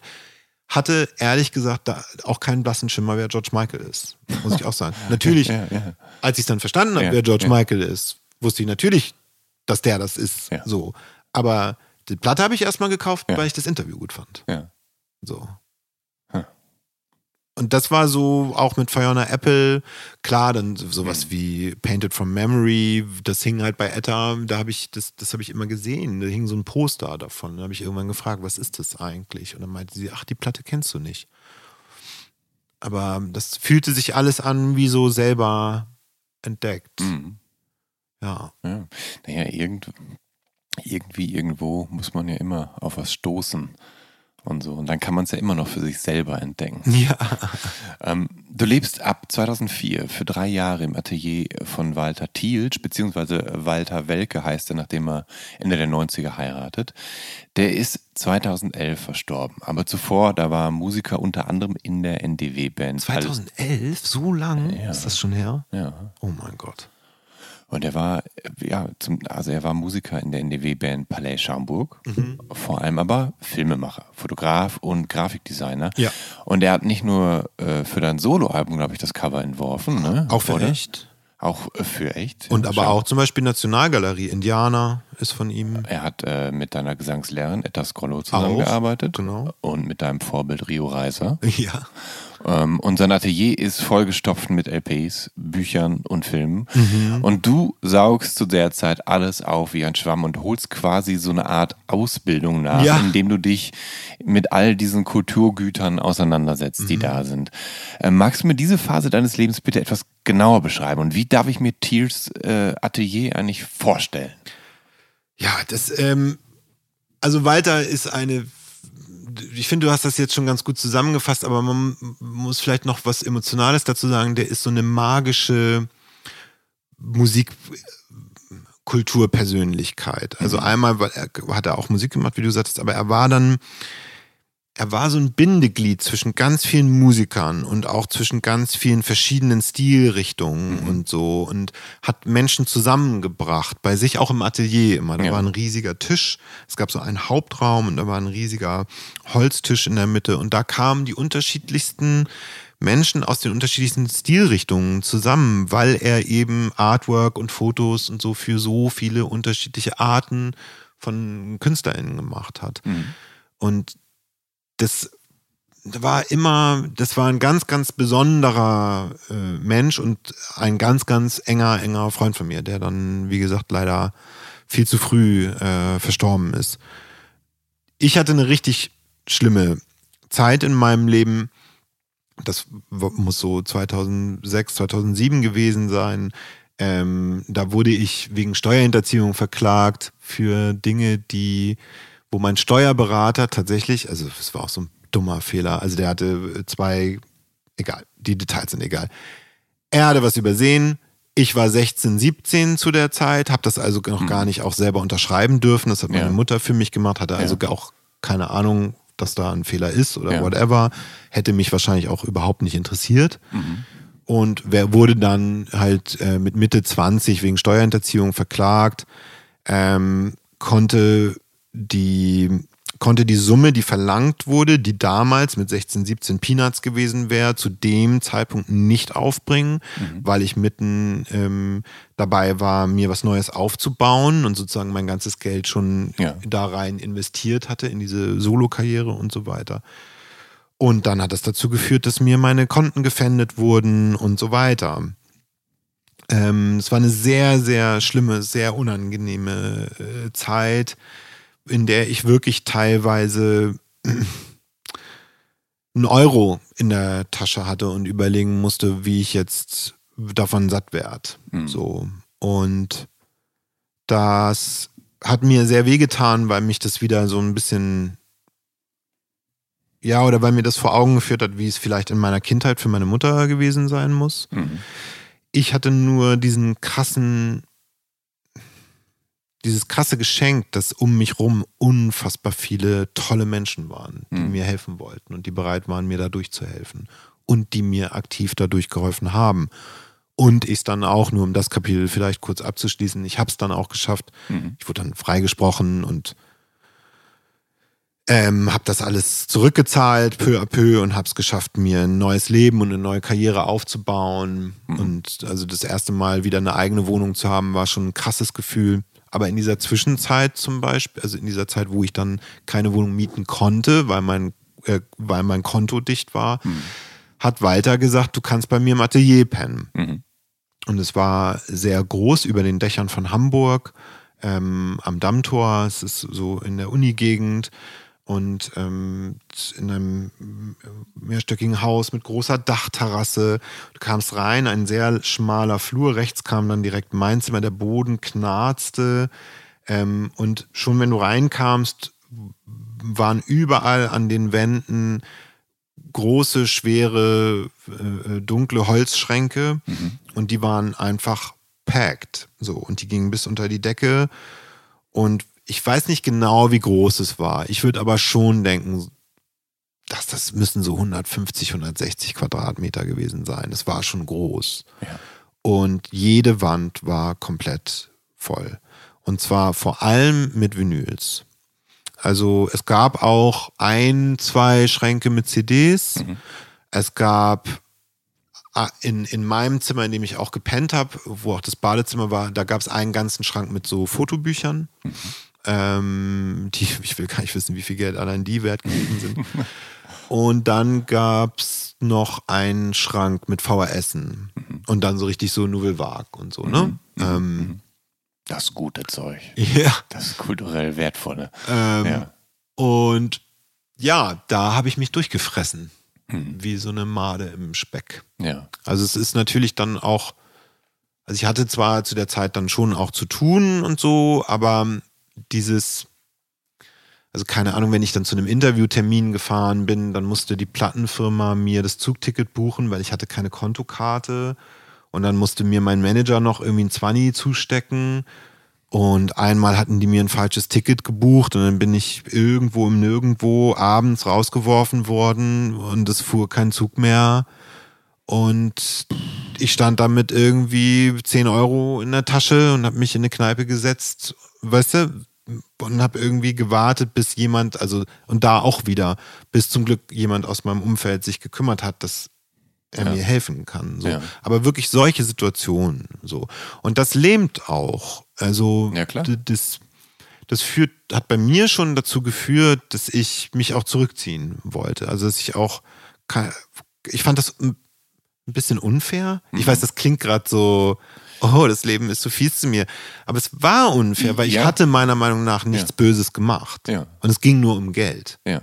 So, und ich hatte schon genug Geld in meinem Leben verdient und ich hatte schon unfassbar viele Steuern gezahlt bis ja. zu dem Zeitpunkt in meinem Leben. Also wirklich, ja. also, und ich habe die alle bezahlt. Ja. Und dann wegen so einer Summe, die im Verhältnis lächerlich ist, passiert so viel Scheiße, das, mhm. das hat sich irgendwie. Was, an, was, dich dann eben auch daran gehindert hat, den nächsten äh, Schritt machen zu können. Denn du warst ja kurz davor, wirklich zum full-blown Musikvideo-Director zu werden.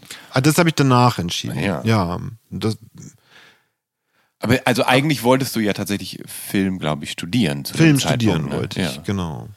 Aber, ähm, Aber es war dann toll, diesen Rückzugsort zu haben bei Walter, wo ich halt einfach Musik hören konnte ja. und Filme gucken konnte und so. Und nochmal ganz andere Musik entdecken Ja, du bist konnte. bei ihm in, mit Jazz in Kontakt gekommen. Total. Und auch mit alter deutscher Musik ja. zum Beispiel. Ja. Also ich weiß nicht, ob ich so bewusst mich schon mal, keine Ahnung, mir schon mal die Winterreise von mit Richard Tauber gesungen angehört hatte ja. oder mich irgendwie durch Hildegard Knefs ähm, gesamte Diskografie gehört hatte. Und das war halt bei Walter so krass, weil es wie in einem Plattenladen, das war sortiert wirklich nach, nach KünstlerInnen, nach mhm. Alphabet, mhm. manchmal nach Musikern. Also er hatte zum Beispiel auch ein, ein so ein Fach, wo, wo Alben von allen möglichen Bands und KünstlerInnen waren. Und das waren aber alles Alben, wo der gleiche Studiodrummer drauf gespielt hat. Krass. Also so ja, wirklich. Ja, ja. Aber ähm, es ist natürlich auch äh, hilfreich, wenn man so viel Vinyl hat, dass man das dann auch so unterbringen muss, dass man nicht, wenn man eine bestimmte Platte sucht, stundenlang suchen muss. Ja, und gab, wir hatten dann irgendwann jeder einen Stapel. Also er ist ja nach wie vor fast jeden Tag gekommen und hat von da gearbeitet. Mhm. Und ich habe da gehaust. Ja. ja, es war schon sehr luxuriös. Ja. Also es war jetzt nicht irgendwie. Und dann ähm, hatten wir irgendwann so neben seinen Technics-Plattenspielern hatte halt jeder so einen Stapel. Und Walter hat die natürlich schon auch immer weggeräumt, weil es natürlich auch besser ist mhm. äh, für die Platten und so, wenn die nicht so, ne, also rumliegen. Ja. Und auch ja. aufeinander liegen ja. und so. Ähm, aber zum Beispiel das war spannend für mich zu sehen, wie sich mein Stapel immer wieder verändert. Also welche Sachen ziehe ich wieder raus, welche bleiben dann im Schrank. Mhm. Also das war dieser, dieser Stapel wurde irgendwann auch zu so einem Sinnbild für was mir, ja, was ich da so neu entdeckt hatte. Mhm. Und das war sehr spannend und sehr inspirierend. Und das war sehr viel bewusstes Musik hören, Filme gucken, Bücher lesen, ohne je, also ohne irgendwas anderes. Mm. Also Stunden um Stunden um Stunden. Für mich, ja, so rückblickend sieht, wirkt das wie so eine, ja, wie mein Studium oder so. Hm. Mhm. Ich habe auch gerade ein bisschen äh, zu weit nach vorne gegriffen mit dem ähm, Einschreiben, mhm. die, um Film zu studieren und dann Musik-Videoregisseur äh, werden. Ähm, es ist ja so, dass du 2007, also in dieser Phase ja auch noch dein Soloalbum veröffentlicht genau. wolltest, Hellblau, was natürlich dann auch, keine Ahnung, war dann einfach total doof. Es, dieser Prozess gleich, zeitgleich mit der Veröffentlichung so ungefähr. Hat gar keinen Spaß gemacht. Das, hat, das glaube ich. Und es wurde auch geleakt mit dem Verfahren Ach, und dann wurde ich überall ja. äh, darauf angesprochen und die Bildzeitung ja. hat das fett berichtet und äh, es, das war wirklich einfach nicht schön. Aber was war denn überhaupt? war nicht schön. was war denn überhaupt äh, die Idee, äh, ein Soloalbum aufzunehmen. Das übrigens wieder mit Frank, äh, Franz Plaza, der ja auch selig gemacht hat. Aber also stand je zur Debatte, dass das ein weiteres Echtalbum werden könnte, wenn du die Jungs nur anrufst und ihr euch zusammenrauft? Oder, oder war das ganz klar so, dass das jetzt deine Songs sind, dein Album wird? Waren das überhaupt deine Songs oder hast du wieder mit äh, SongautorInnen zusammengearbeitet, mhm. wie bei Echt ja auch? Mhm. Ne, also wir hatten schon so Gespräche, ob wir wieder wollen, also jetzt als echt, ne? Aber das war, jeder hatte sich dann schon so sehr schnell irgendwie eigene Sachen aufgebaut oder entdeckt, was er gerne äh, für sich machen wollen würde die nächsten Jahre. Hm. Und dann passte es einfach immer nicht. Und ich dachte irgendwie, weil also es gab nach echt so einen Moment, wo ich wieder S-Bahn fahren konnte. Ja. Und das war zum Beispiel ein unfassbar geiler Moment. Mhm. So, also ohne. Mhm. Ja, ohne angelabert zu werden so, und so, hey, genau. du bist doch der und der. Ähm, trotzdem wurde ich natürlich sehr, sehr viel erkannt und die und die Menschen aber in Hamburg, wo ich dann zu der Zeit ja war, kamen sehr nett auf mich zu und waren so von wegen, wann machst du mal wieder was mhm. oder so. Und diese Frage kam so oft so positiv und hat mich berührt ja. irgendwie, dass ich dachte, ich muss was machen. Ich hatte so ein bisschen das Gefühl, das ist ein Zeichen. Also das, ja. ähm, das ist das, was ich machen soll. Das Gefühl hatte ich bei echt auch schon. Dann so durch das, dass das wirklich so das Leben ist, was ich machen soll, dass ich halt dafür geboren bin, diese, diese Rolle in der Gesellschaft zu spielen. Mhm. So. Ähm, also nicht zu spielen, nicht zu schauspielen, sondern ne, zu übernehmen. Ja. ja. Ähm, und dann, als echt zu Ende waren, habe ich das natürlich erstmal in Frage gestellt und mich gefragt, ob das jetzt wirklich das ist oder ob ich vielleicht doch was anderes tun sollte. Was wusste ich nicht. Mhm. Und dann kamen halt immer diese Fragen. Und dann dachte ich, naja, gut, dann ist es das vielleicht. Und dann bin ich, habe ich mich aber erstmal zurückgezogen in die Heimat und wir haben versucht, also ich bin da mit, mit Puffy, unserem Bassisten und mit meiner damaligen Freundin hingezogen. Und ein Jahr lang haben wir es sehr langsam angehen lassen, weil wir auch bewusst gesagt haben, dass wir so leben wollen, als wäre Urlaub. Mhm. Ja, wir hatten eine sehr anstrengende Zeit hinter uns, mhm, wir waren viel unterwegs und hatten so gesagt, wir wollen jetzt einfach mal es uns so richtig gut gehen lassen. Und jeden Tag versuchen mit so viel schönen Dingen, auf die wir Lust haben, zu füllen wie möglich. Mhm. So. Das haben wir sehr lange geschafft. Also ich würde denken, ein Dreivierteljahr oder so, sehr konsequent. Sind viele Leute zu Besuch gekommen, war ein schönes Haus direkt am, am, an der Ostsee. Ähm, und dann habe ich da aber auch, da haben wir dann ein Studio eingerichtet und da haben wir dann angefangen, am Soloalbum zu arbeiten. Und ja, ich habe dann am Ende das Soloalbum, um auf die Frage zu kommen, hauptsächlich mit einer Person geschrieben, Frederik Waldner, der ist leider auch schon gestorben. Ähm, auch viel, viel, viel zu früh. Ähm, mhm. Und dann habe ich es mit Franz aufgenommen und irgendwie kam, war so die, gab es so eine Erwartungshaltung. Das fand ich zum Beispiel auch schon unangenehm. Es gab so die Erwartungshaltung, dass ich jetzt so der deutsche Robbie Williams werden müsste oder so. Dabei war ich nie, ich habe das auch damals schon nicht verstanden, weil ich war nie in der Form so ein Entertainer oder so wie er. Ja. Also ich war einfach Sänger in einer Band. Ja ich konnte vielleicht ja, auch hin und wieder mal ein bisschen lustig sein oder auch mal vielleicht was irgendwie halbwegs nicht Dummes sagen, so. Aber ich war kein klassischer Entertainer, so. Ja. Ich war dann eher schon Rockstar als Entertainer mhm. sozusagen, mhm. ne? Wenn du das jetzt mal mhm. so sich gegenüberstellen würdest, ja. so, dann ist bei mir eher in die andere Richtung geschlagen, mhm. so. Ähm, der, der, ja, lieber die Augen zumacht auf der Bühne. Mhm. So, als irgendwie einen kecken Spruch zu machen. So. Aber irgendwie gab es diese Erwartungshaltung und dann plus diese Steuersache, dann, dann fing es ganz gut an mit dem Album und dann ach, ich weiß nicht, ich weiß nicht, ob sowas, das klingt jetzt alles gerade so pseudo-leidend, so ist das gar nicht gemeint. Es hat mich damals einfach verwirrt. Ich fand das alles sehr verwirrend. Ich fand das sehr, alles sehr komisch, wie das so betrachtet wurde. Zum Beispiel, als die erste Single rausgekommen ist, gab es irgendeine Fehlzählung in den Charts. Das, das ist manchmal passiert, ja. dass irgendwelche Territorien nicht richtig abgerechnet wurden. Und das kommt dann im Nachhinein raus, das wird dann korrigiert. Aber es interessiert zu dem Zeitpunkt halt keinen mehr. Mhm. Und ich weiß jetzt nicht mehr, ich glaube, die erste Single oder so war irgendwie auf elf gechartet oder so. Und eigentlich wäre sie aber irgendwie, ich will jetzt nicht lügen, ne? Mhm. Auf fünf oder sieben gechartet. Mhm. Und dann haben sich alle darüber total aufgeregt und, und waren so richtig sauer und meinten, das muss man jetzt richtig stellen. Du musst Interviews geben, wo du sagst, dass du eigentlich in den Top Ten bist und so. Ich war so, hä, ich verstehe das gerade alles nicht. Das, ja. Das ist doch voll Aber, cool. Und vor allem ist es doch super unangenehm, wenn man dann nachträglich so. Ja, nee, und elf ist, oder ist, was es ja. war, ist doch auch super. Ja, Wo ist denn das Problem? Das ist doch voll geil. Das ist doch nicht scheiße oder so. Nee. Das ist doch voll toll. Da konnte, keiner hat sich gefreut. Da habt ihr es mit Rekorder komplizierter gehabt, tatsächlich. Ja, also ich meine, für heutige Verhältnisse ist das ja auch noch, glaube ich, ja, ganz gut gelaufen. Heutige Verhältnisse. Aber, ja. aber ja, es ja. war im Grunde genau. Im Grunde war die Single höher als die letzte Echt-Single. Ja. Und, und ich fand es so komisch, dass so die Freude so weg war mhm. um mich rum. Irgendwie hat sich keiner gefreut. Ach. Irgendwie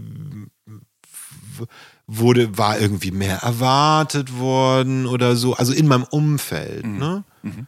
Ich, äh, mir ging es nicht so, so. Und dann kam aber vor allem immer mehr dieses Gefühl von, ich möchte nicht mehr diesen Pop-Zirkus. Da hat das natürlich alles mit reingespielt mhm. auch, ne? Mhm. Äh, ja, und dann habe ich entschieden aufzuhören. Und dann ähm, habe ich erstmal ein Jahr oder so nicht genau gewusst, was ich jetzt machen soll. Und dann war es wie so das Gefühl, so ich sehe den Wald vor lauter Bäumen nicht, weil wenn ich dann mal Geld über hatte, ähm, dann, also es ging über zwei oder sogar drei Jahre, dass ich diese Geldprobleme hatte, mhm. bis der Prozess endlich durch war. Ja, ja. Es dauert. Ja. Die, die, die lassen sich ewig Zeit mit sowas. und dann war ich freigesprochen und dann konnte ich wieder anfangen. So. Aber wenn ich dann mal irgendwie mehr Geld in der Tasche hatte, dann bin ich äh, in, in, in eine Buchhandlung gegangen und habe mir ein Buch über Film gekauft. Mhm. So. Also da, damals gab es dann zwar Internet schon, mhm. aber es gab noch nicht dieses, dass du Dinge im Internet lernen konntest. Genau. Das ist wiederum dann, noch ein Schritt später. Ja, dass du auf YouTube alle möglichen Clips anguckst, wie so. man jetzt genau cuttet und genau. so weiter und so fort. Ja. Da musstest du dir noch ein Buch kaufen ja. und das durchlesen und parallel machen und so. Und das habe ich dann halt äh, äh, gemacht und wollte dann Film studieren und die haben mich nicht genommen. Und das war auch rückblickend dann sehr gut, weil mit dem Entschluss, Film zu studieren, habe ich angefangen, Musikvideos zu machen mhm. und hatte dann letztendlich das von der Bewerbung, bis sie dann irgendwie sagen, ob sie dich nehmen oder so, vergeht ein Dreivierteljahr oder irgendwie sowas. Mhm. Und in dem Dreivierteljahr hatte ich dann schon so viele Indie-Musikvideos ja. gemacht, ja. auch für die Fehlfarben ja. zum Beispiel und so. Äh, also auch für Kultbands, wo ich schon so viel lernen durfte und so viele Fehler machen durfte, dass ich dann eigentlich ganz froh war. Ja, dann bis zum ersten Spielfilm hat es noch lange gedauert, aber ich habe viele Videos gemacht und da viel, viel lernen und, und viel auch äh, Erfolg mit haben dürfen tatsächlich. Wir hatten ja schon erwähnt, dass du ein Kind der MTV-Generation ja. bist und äh, dass dir das so ein bisschen das Tor zur Welt für dich oben im hohen Norden eröffnet hat. Und Du hast ja sogar schon zu Echtzeiten eben auch angefangen, Musikvideos mhm. für die Band zu drehen. Ja. Also drei, vier sogar, glaube ich, ne? Ja. Ähm, heißt, MTV dürfte für dich ja dann vielleicht gar nicht nur Musiklieferant gewesen sein und wichtig, sondern eben auch so eine vielleicht optische Inspirationsquelle. Total. Also, also, denn, also ich weiß noch von mir, dass mich zum Beispiel die Knetvideos von Peter Gabriel fasziniert mhm. haben oder diese krassen Stop-Motion-Kurzfilme von Tool oder so. Äh, was ist bei dir besonders hängen geblieben? Hast du noch so Musikvideos, die so, oh. die sich oh. eingebrannt haben, wo du Rabbits so, äh, in Your Headlights? Ja, ja. Peter, von Peter, wie heißt der Cunningham? Äh, Dixbums Cunningham? Das ist doch von der Band hier. Oder, von also von Radio, Radiohead? Ah, nee, Uncle. Nee, Uncle, Uncle ist es, genau. genau. Aber der, genau, ich meinte, der, der Videoregisseur ist so nicht, Ach so, nee, das ist Dings. Chris, Chris Cunningham oder so? Der hat später auch Filme gemacht. Ah, der ist das. ich komme. Ich habe so ein bisschen nämlich den Faden verloren. Das ist alles so lange googeln. her. Ja, es gab nämlich tatsächlich mal so, so äh, Clip-Compilation-DVDs, wo die großen Mhm. Genau. Regisseure wie Spike Jones und so dann äh, gesam die gesammelten Werke drauf waren. Genau. Und so, oder Michel Gondry und so. Aber gut, äh, jetzt schon. Weiter, ja. Ja, das ist für Rabbit mich so, Head, äh, das ist, finde ich, richtig groß, das ist super. Aber also, da gibt es so viele Dinge, zu denen ich auch regelmäßig zurückkehre, wo es auch teilweise super schade ist. Also zum Beispiel Rabbit in Your, äh, Rabbit in Your Headlights findest du nicht in guter Qualität. Das nervt total. Das hat irgendwie, Hm. macht sich keiner die Mühe, das mal, Vernünftig zu digitalisieren. ja, oder jetzt Ja. mit AI mal ordentlich hochzurechnen. oder so, so. kannst du auch machen. Ja, ja. Irgendwie ist das so, aber ja, das war super prägend. Also, keine Ahnung, die Jamiroquai-Videos, hier, das, wie heißt das, in der Virtual Insanity natürlich. Ähm, aber auch ähm, Chili Peppers. Mhm. Also ich finde, es gibt so viele super inspirierende Sachen und auch, muss ich sagen, die, die mehr Storytelling-drivenen Sachen finde ich auch wahnsinnig stark. Später The Verve, da im, oder ist das sogar Ashcroft in dem Hotelzimmer? Also keine Ahnung, ich glaube, da könnte ich wirklich ewig weitermachen, wie prägend ich das finde, weil ich finde Musikvideos, also die guten, die ich mag, die Musik nochmal auf eine ganz andere Art und Weise visualisiert haben, als ich sie für mich visualisiert hatte Mhm. in meinem Kopf. Und ich das immer sehr inspirierend fand und das ist auch so als Regisseur eins meiner Ziele. Also ich arbeite ja, ich arbeite zwar auch sehr viel mit Popkünstlern und so weiter, aber auch da versuche ich irgendwie einen eigenen Blick auf oder eine andere Interpretation des Songs zu geben, als die, die vielleicht offensichtlich sein könnte. Ja. Ihr habt mit echt ja wahnsinnig viel, ähm, ja, wart ihr zu Gast bei Viva, bei MTV, Mhm. in, in diversen TV-Sendungen und so weiter. Zum Teil ähm, habt ihr euch, glaube ich, sogar angefreundet mit Leuten, die bei Viva, keine Ahnung, mit, mit einem Kameramann, glaube ich, aus, aus, aus Redakteur, und, genau. und Redakteur und so. Klar. Ähm, da überall dabei gewesen zu sein und die Chance zu haben, da auch hinter die Kulissen gucken zu können und so, hat das auch so ein bisschen dein Interesse geweckt, vielleicht da in die Richtung selber aktiv zu werden, weil du ja so früh dann dachtest so, ach, inszeniere ich doch einfach selber mal unser echtes Musikvideo. Ich glaube Fernsehen nicht. Ich glaube nicht, dass Fern Ja. die, die Fernseh-Entertainment-Welt mich inspiriert hat, sondern die, das war verstörend. Also das war wirklich Ja. dieses, Ja. vorher sitzt du 15 Jahre vorm Fernseher und guckst das an. Ist alles fertig geschnitten und alles sieht alles gut aus so, aber Ja. wenn man dann erstmal dahinter ist, dann immer so, bist ah, du in so machen dieser die. Welt, genau. Und dann was, lernst du auch die Leute plötzlich kennen Ja. und so, die du vorher, die vorher so dir nach der Schule irgendwie versucht haben, eine gute Stunde zu bereiten. Hm. Das war schon, das war weird. Also das war, das blieb auch la sehr lange sehr weird. Aber ähm, dieses Musikvideos machen, das fand ich sofort krass, ja. Und ähm, ja, dass ich da gesagt habe, ich will das selber machen, ich weiß nicht, woher das kam. Also, das war, glaube ich, wirklich jugendlicher Leichtsinn, Wahnsinn, Großkotzigkeit, zu sagen, ich will das auch mal machen. So. Aber aus irgendeinem Grund Schröder, der, ne, ähm, mit dem ich da bis Ja. heute Musik höre, der war ja, dem gehört unsere Plattenfirma ja mit. Mhm. Und der war ja Filmproduzent und hat dann einfach gesagt, ja, ach, warum eigentlich nicht? Ja. So hat aber als Trick mir einen der besten deutschen Kameramänner, einen der krassesten Musikvideocutter Ja. Ja. und so weiter an die Seite gegeben, und damit die mir helfen und Ja. mir das auch so ein bisschen beibringen. Und aber schon auch, damit die äh, dann mit mir zusammen schon so das einfangen, was ich in meinem Kopf hatte. Ja. Das ist schon passiert. Ja. Und das war ein geiles Gefühl. Ja. Also das war nochmal anders wie Musik. Also bei Musik ist es auch so, umso mehr Musik man macht oder ja, umso besser man wird oder mehr Erfahrung man hat, irgendwann hörst du die Dinge, bevor du sie produ produzierst. Also äh, ich höre einen Ton und singe den Ton. Nicht ich singe den Ton und höre den Ton.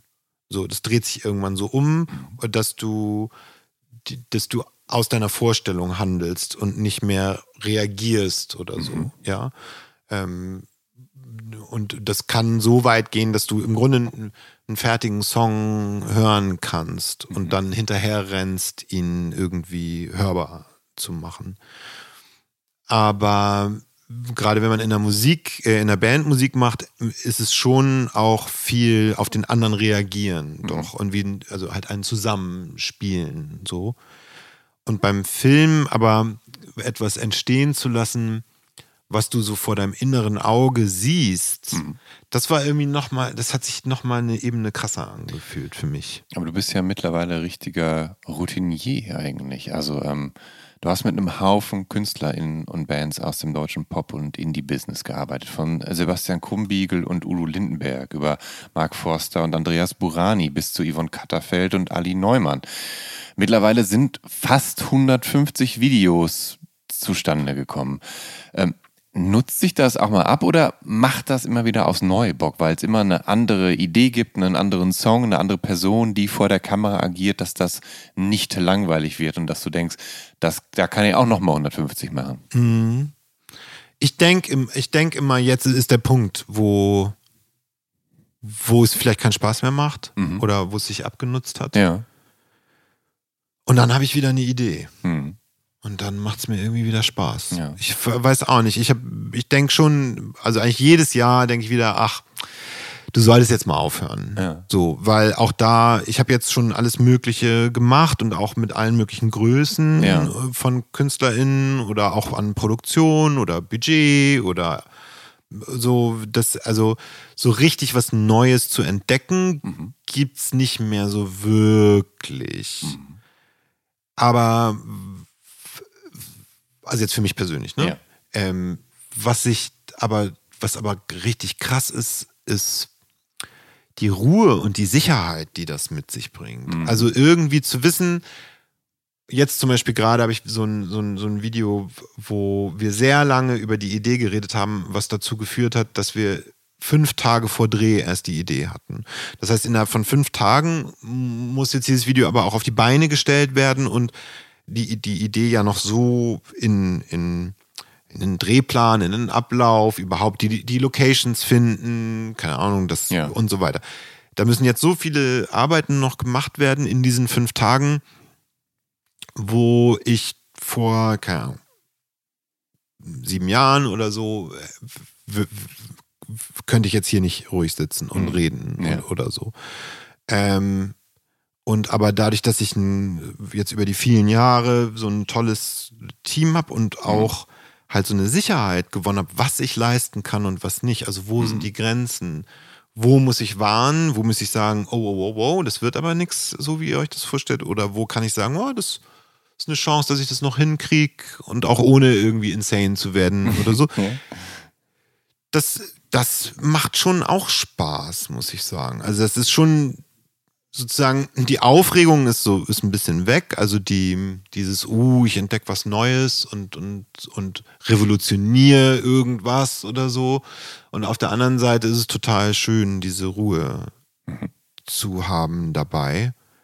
Und ich arbeite einfach mit tollen Menschen, also auch die Künstler, mit denen ich arbeite, sind auch ja. tolle Leute und ich bin relativ frei. Also dadurch, dass ich das so lange mache und auch so lange ja. so erfolgreich mache, bin ich relativ frei, auch also in ja. dem, was ich genau mache. Ich nehme auch mal an, dass da auch längst freundschaftliche Strukturen gewachsen sind Voll. mit so manchem Künstler, mancher Künstlerin. Ich meine, du hast mit Ali Neumann, mit Mark Forster über Jahre hinweg jetzt schon mhm. gearbeitet und inszeniert und, äh, ja. und so. Und, äh, genau, das sind auch, äh, genau, das sind freundschaftliche Verhältnisse und aber auch darüber hinaus, ne? Mhm. also mit denen Managern oder mhm. Plattenfirmen ja. oder so. Genau. Das ist ein großes Vertrauen und deshalb macht es Spaß. Und es ist tatsächlich so, dass ich, also wenn meine Zeit es zulässt, versuche ich es möglich zu machen für, das sind aber sehr wenige, für so zwei, drei Künstler, dann deren Videos zu machen. Also ich mache ähm, im Grunde nur noch sehr wenige Künstler, wenn man so will. Mhm. Also genau. Also ich bin nicht mehr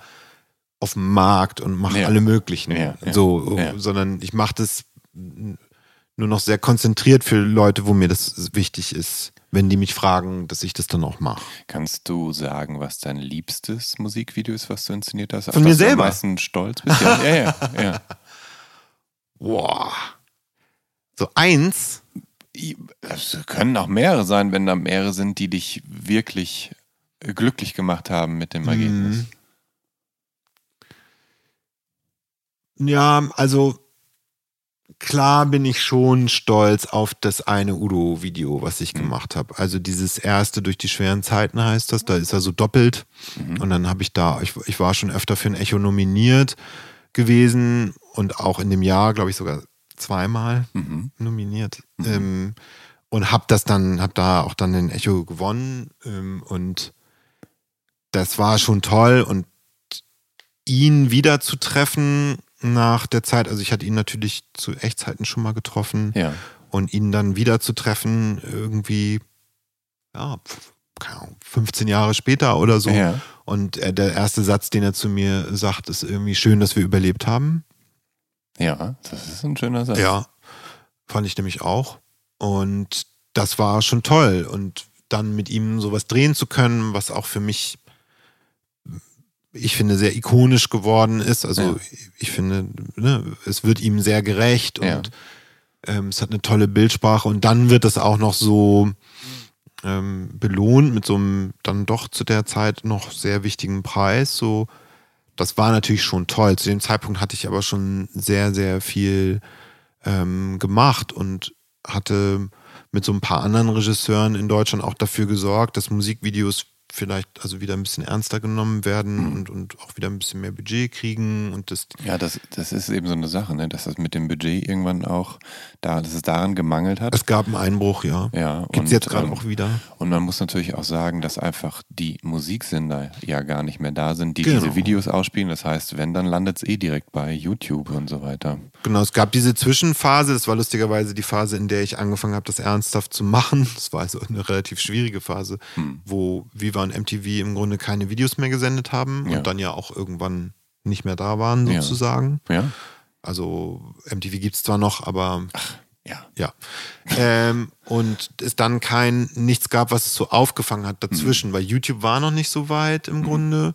Dann hat dann und dann gab es so Tape-TV kurz aber ja, das waren so zwei Jahre, wo niemand mehr genau wusste, warum machen wir eigentlich Musikvideos. Mhm. Das konnte ich auch verstehen, weil außer sie wurden irgendwie kurz bei Kulturzeit eingeblendet ja. als Tipp, gab es keine genau. Plattform mehr. Stimmt, genau. Und dann kam es aber wieder durch YouTube. Und mittlerweile ist YouTube und Social Media natürlich schon, also Videos waren eine Zeit lang wichtiger als Radio mhm. wieder. Mhm. Das hat sich jetzt auch wieder verändert. Jetzt ist es Spotify und so. Also das sind immer so Wellenbewegungen.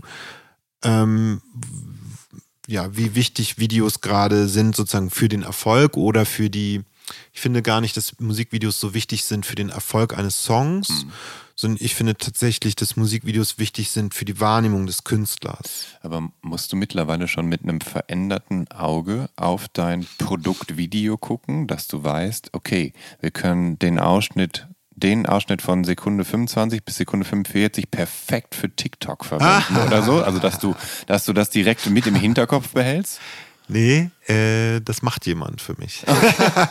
Weil, okay, aber das, das gibt's auch ja, ja, natürlich. Also, aber jetzt nicht so wie, nicht so ja. wissenschaftlich, wie das gerade jetzt ja. klang mit meinem kleinen Kommentar. Also, ja. äh, ich habe einen, einen jungen Mann in meinem Team, der sich damit besser auskennt als, als ich. Mhm. So.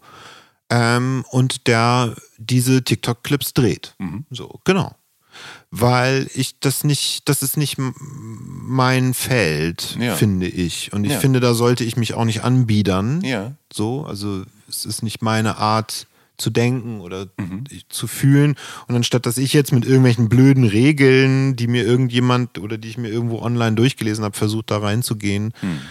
ähm, habe ich lieber jemanden, der da sehr affin ist und sehr gut und mhm dem das Spaß macht zu machen und der dann dafür Geld von mir bekommt. Das finde ich irgendwie viel schöner, als so dieses, ich gucke jetzt irgendwie, wie ich meine Art, das zu machen, verdrehen kann, damit es vielleicht passt, obwohl ich gar nicht in dem Game so stattfinde. Mhm. Das ist auf jeden Fall, das, das ist aber auch noch gar nicht so lange, dass ich das so mache. Ja.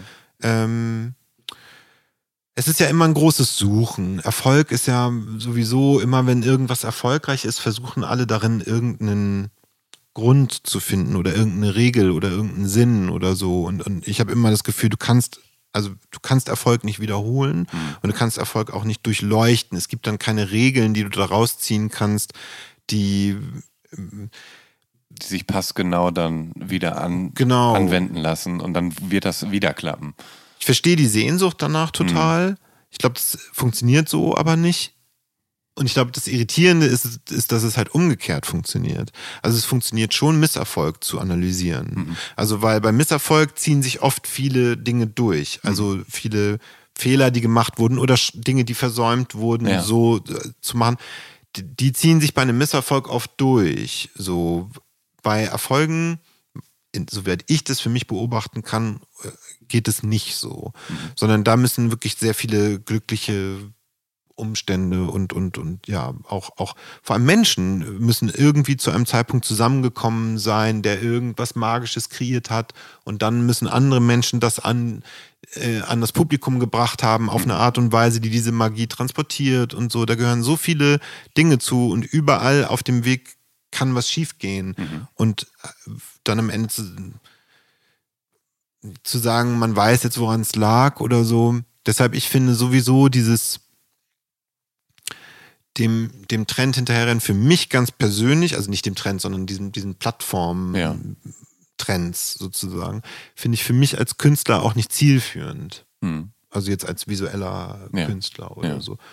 Weil ich glaube, also was mein Job ist, ist ein Stück Musik emotional zu bebildern und das so, dass es dem, dass, dass wenn man sich anguckt, man irgendwie ein besseres Gefühl für den Künstler gewinnt, als man es vorher hatte, wenn man nur meinetwegen den Song und nämlich, wenn man meinetwegen nur den Song und den Insta-Kanal hatte. Mit den Fotos und den Stories Ja. und so weiter. Ich möchte ja nochmal was addieren, eine künstlerische Auseinandersetzung mit der Kunst und dem Künstler, die nochmal irgendwas hinzufügt, irgendeine andere emotionale Komponente hinzufügt. Und, die ist meiner, meiner Meinung nach zeitlos und nämlich auch äh, plattformunabhängig. Und So. ich, ich glaube aber auch, dass, ähm, und das hat man ja deinem äh, Langfilmdebüt Wach angemerkt. Hast du geguckt? Ich habe es nicht geguckt, ich habe nur drüber gelesen. Sehr gut. ähm, und ich äh, glaube aber, dass ich das schnellstmöglich nachholen will, weil, es, weil der Film ja sehr gut abgeschnitten hat, gute Kritiken bekommen hat. Ja, da, war ich Und- auch erstaunt. Und ähm, deshalb glaub, vermute ich, dass dein Ziel auch nicht die Häppchenform und die immer kürzere Form sein kann, sondern für dich, glaube ich, ist eher das langfristige Ziel eben die Langfilmform, dass du, dass du da im Zweifel irgendwann Fuß fasst. Wenn das- du denn, wenn du denn die Geschichte hast, die du erzählen möchtest. Weil ich ja befürchte, dass du ein Auteur bist, also jemand, der dann schon auch seine eigene Geschichte verfilmen will und nicht jemand anderes Drehbuch im Zweifel. Ja, ich glaube, ich wäre da schon offen für, wenn das richtig, richtig gut Mhm. ist.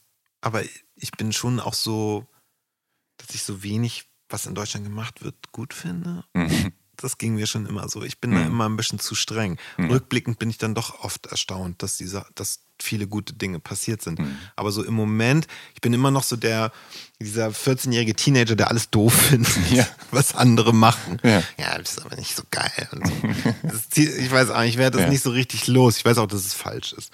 Ähm, aber ja, ich, ich mein Langfilm ist schon total meine Sehnsucht und ähm, Wach war halt mein erster und danach war es, obwohl es ein, wenn man, wenn man jetzt dieses Wort benutzen will, es war ein Erfolg, Mhm. so. Ähm, also auch nach regulären Maßstäben Ja. sozusagen. Ja. Aber es hat nicht so viel gebracht für Ja. meine Karriere, was total, also was mich selber auch total überrascht hat. So. Klar hat jeder irgendwie danach das Telefon abgenommen oder auf meine Mail geantwortet, aber es hat nicht dafür gesorgt, dass ich ein neues Projekt an Start bekomme Ja. und das auch über viele, viele Jahre. Ich, ich muss für meinen Teil auch zugeben, ich habe erst bei der Recherche Mhm. davon erfahren, dass du einen Langfilm gemacht hast. Ich wusste es nicht. Es tut mir leid. Das, Ja, aber der das- war auch gar ja. nicht, also der, da muss man fairerweise sagen, Ja. der war auch um, gar nicht unbedingt an unsere Altersgruppe gerichtet. Also Ja. natürlich habe ich mich gefreut, wenn ältere Leute den Mhm. auch geguckt haben, aber er war schon eher an junge Leute Genau, gerichtet. weil es ja um zwei Teenagerinnen geht. Genau. Die eine gespielt von Popstar Ali Neumann. Ja, die äh, danach ja erst. Popstar Ja, wurde. tatsächlich, ja, genau. Ich habe die ja, nein, ich habe sie nicht entdeckt, das stimmt nicht. Ich habe sie, aber Wach war das erste, was sie in der Öffentlichkeit Ja. so richtig gemacht hat, Ja. genau. Äh, ja.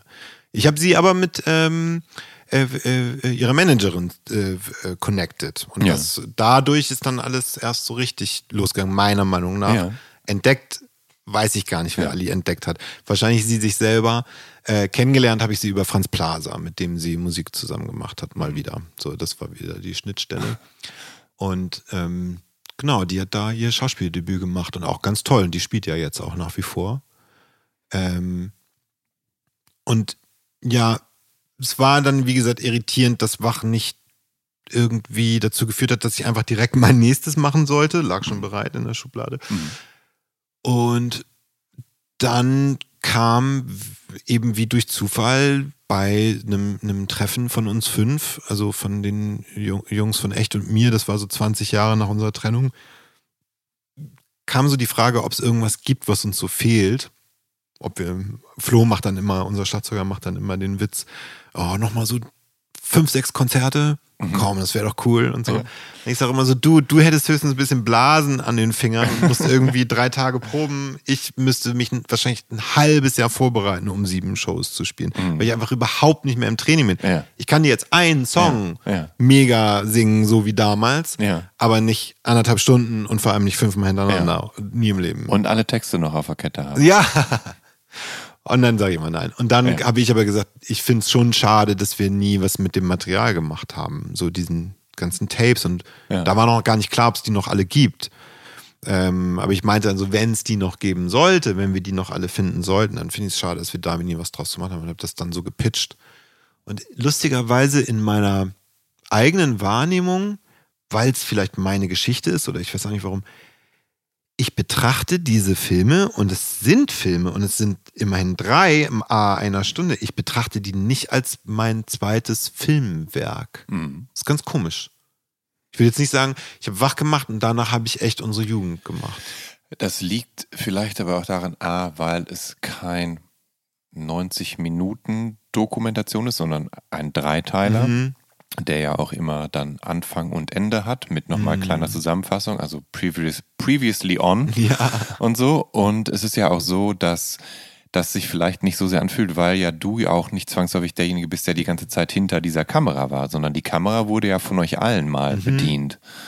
Ja, ich bin sogar eher sehr viel vor der Kamera. Ganz genau. Es ist meine Geschichte. Es ist Non-Fiction, ne? so nennt man das ja. Also es ist sozusagen, äh, ja, Ja. Nicht, nicht ausgedacht. Auf der anderen Seite ist es aber schon gearbeitet und geschrieben und so, als wäre es ein, Ja, klar. eine Art Film-Tagebuch oder so. Ne?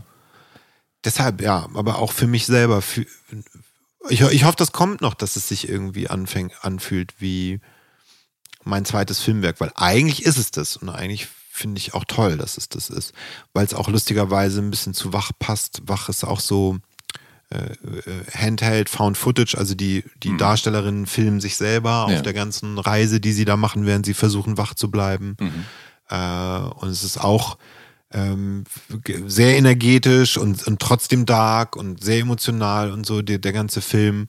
Also ich, ich sehe da super viele Parallelen, lustigerweise, auch zwischen den beiden Filmen, nenne ich es jetzt mal. Lieber Kim, ich danke dir vielmals für das Gespräch. Oh, danke dir auch. Ähm, geehrte Zuhörerinnen, Zuhörer und alle irgendwo dazwischen, wenn euch daran gelegen ist, auf dem Laufenden zu bleiben, wer zu Gast ist und in welcher Situation das Gespräch stattgefunden hat, sollte idealerweise den Instagram-Kanal des Visions oder Mint Magazins abonnieren oder meinen persönlichen unter Jan Schwarzkamp. Oder halt alle drei.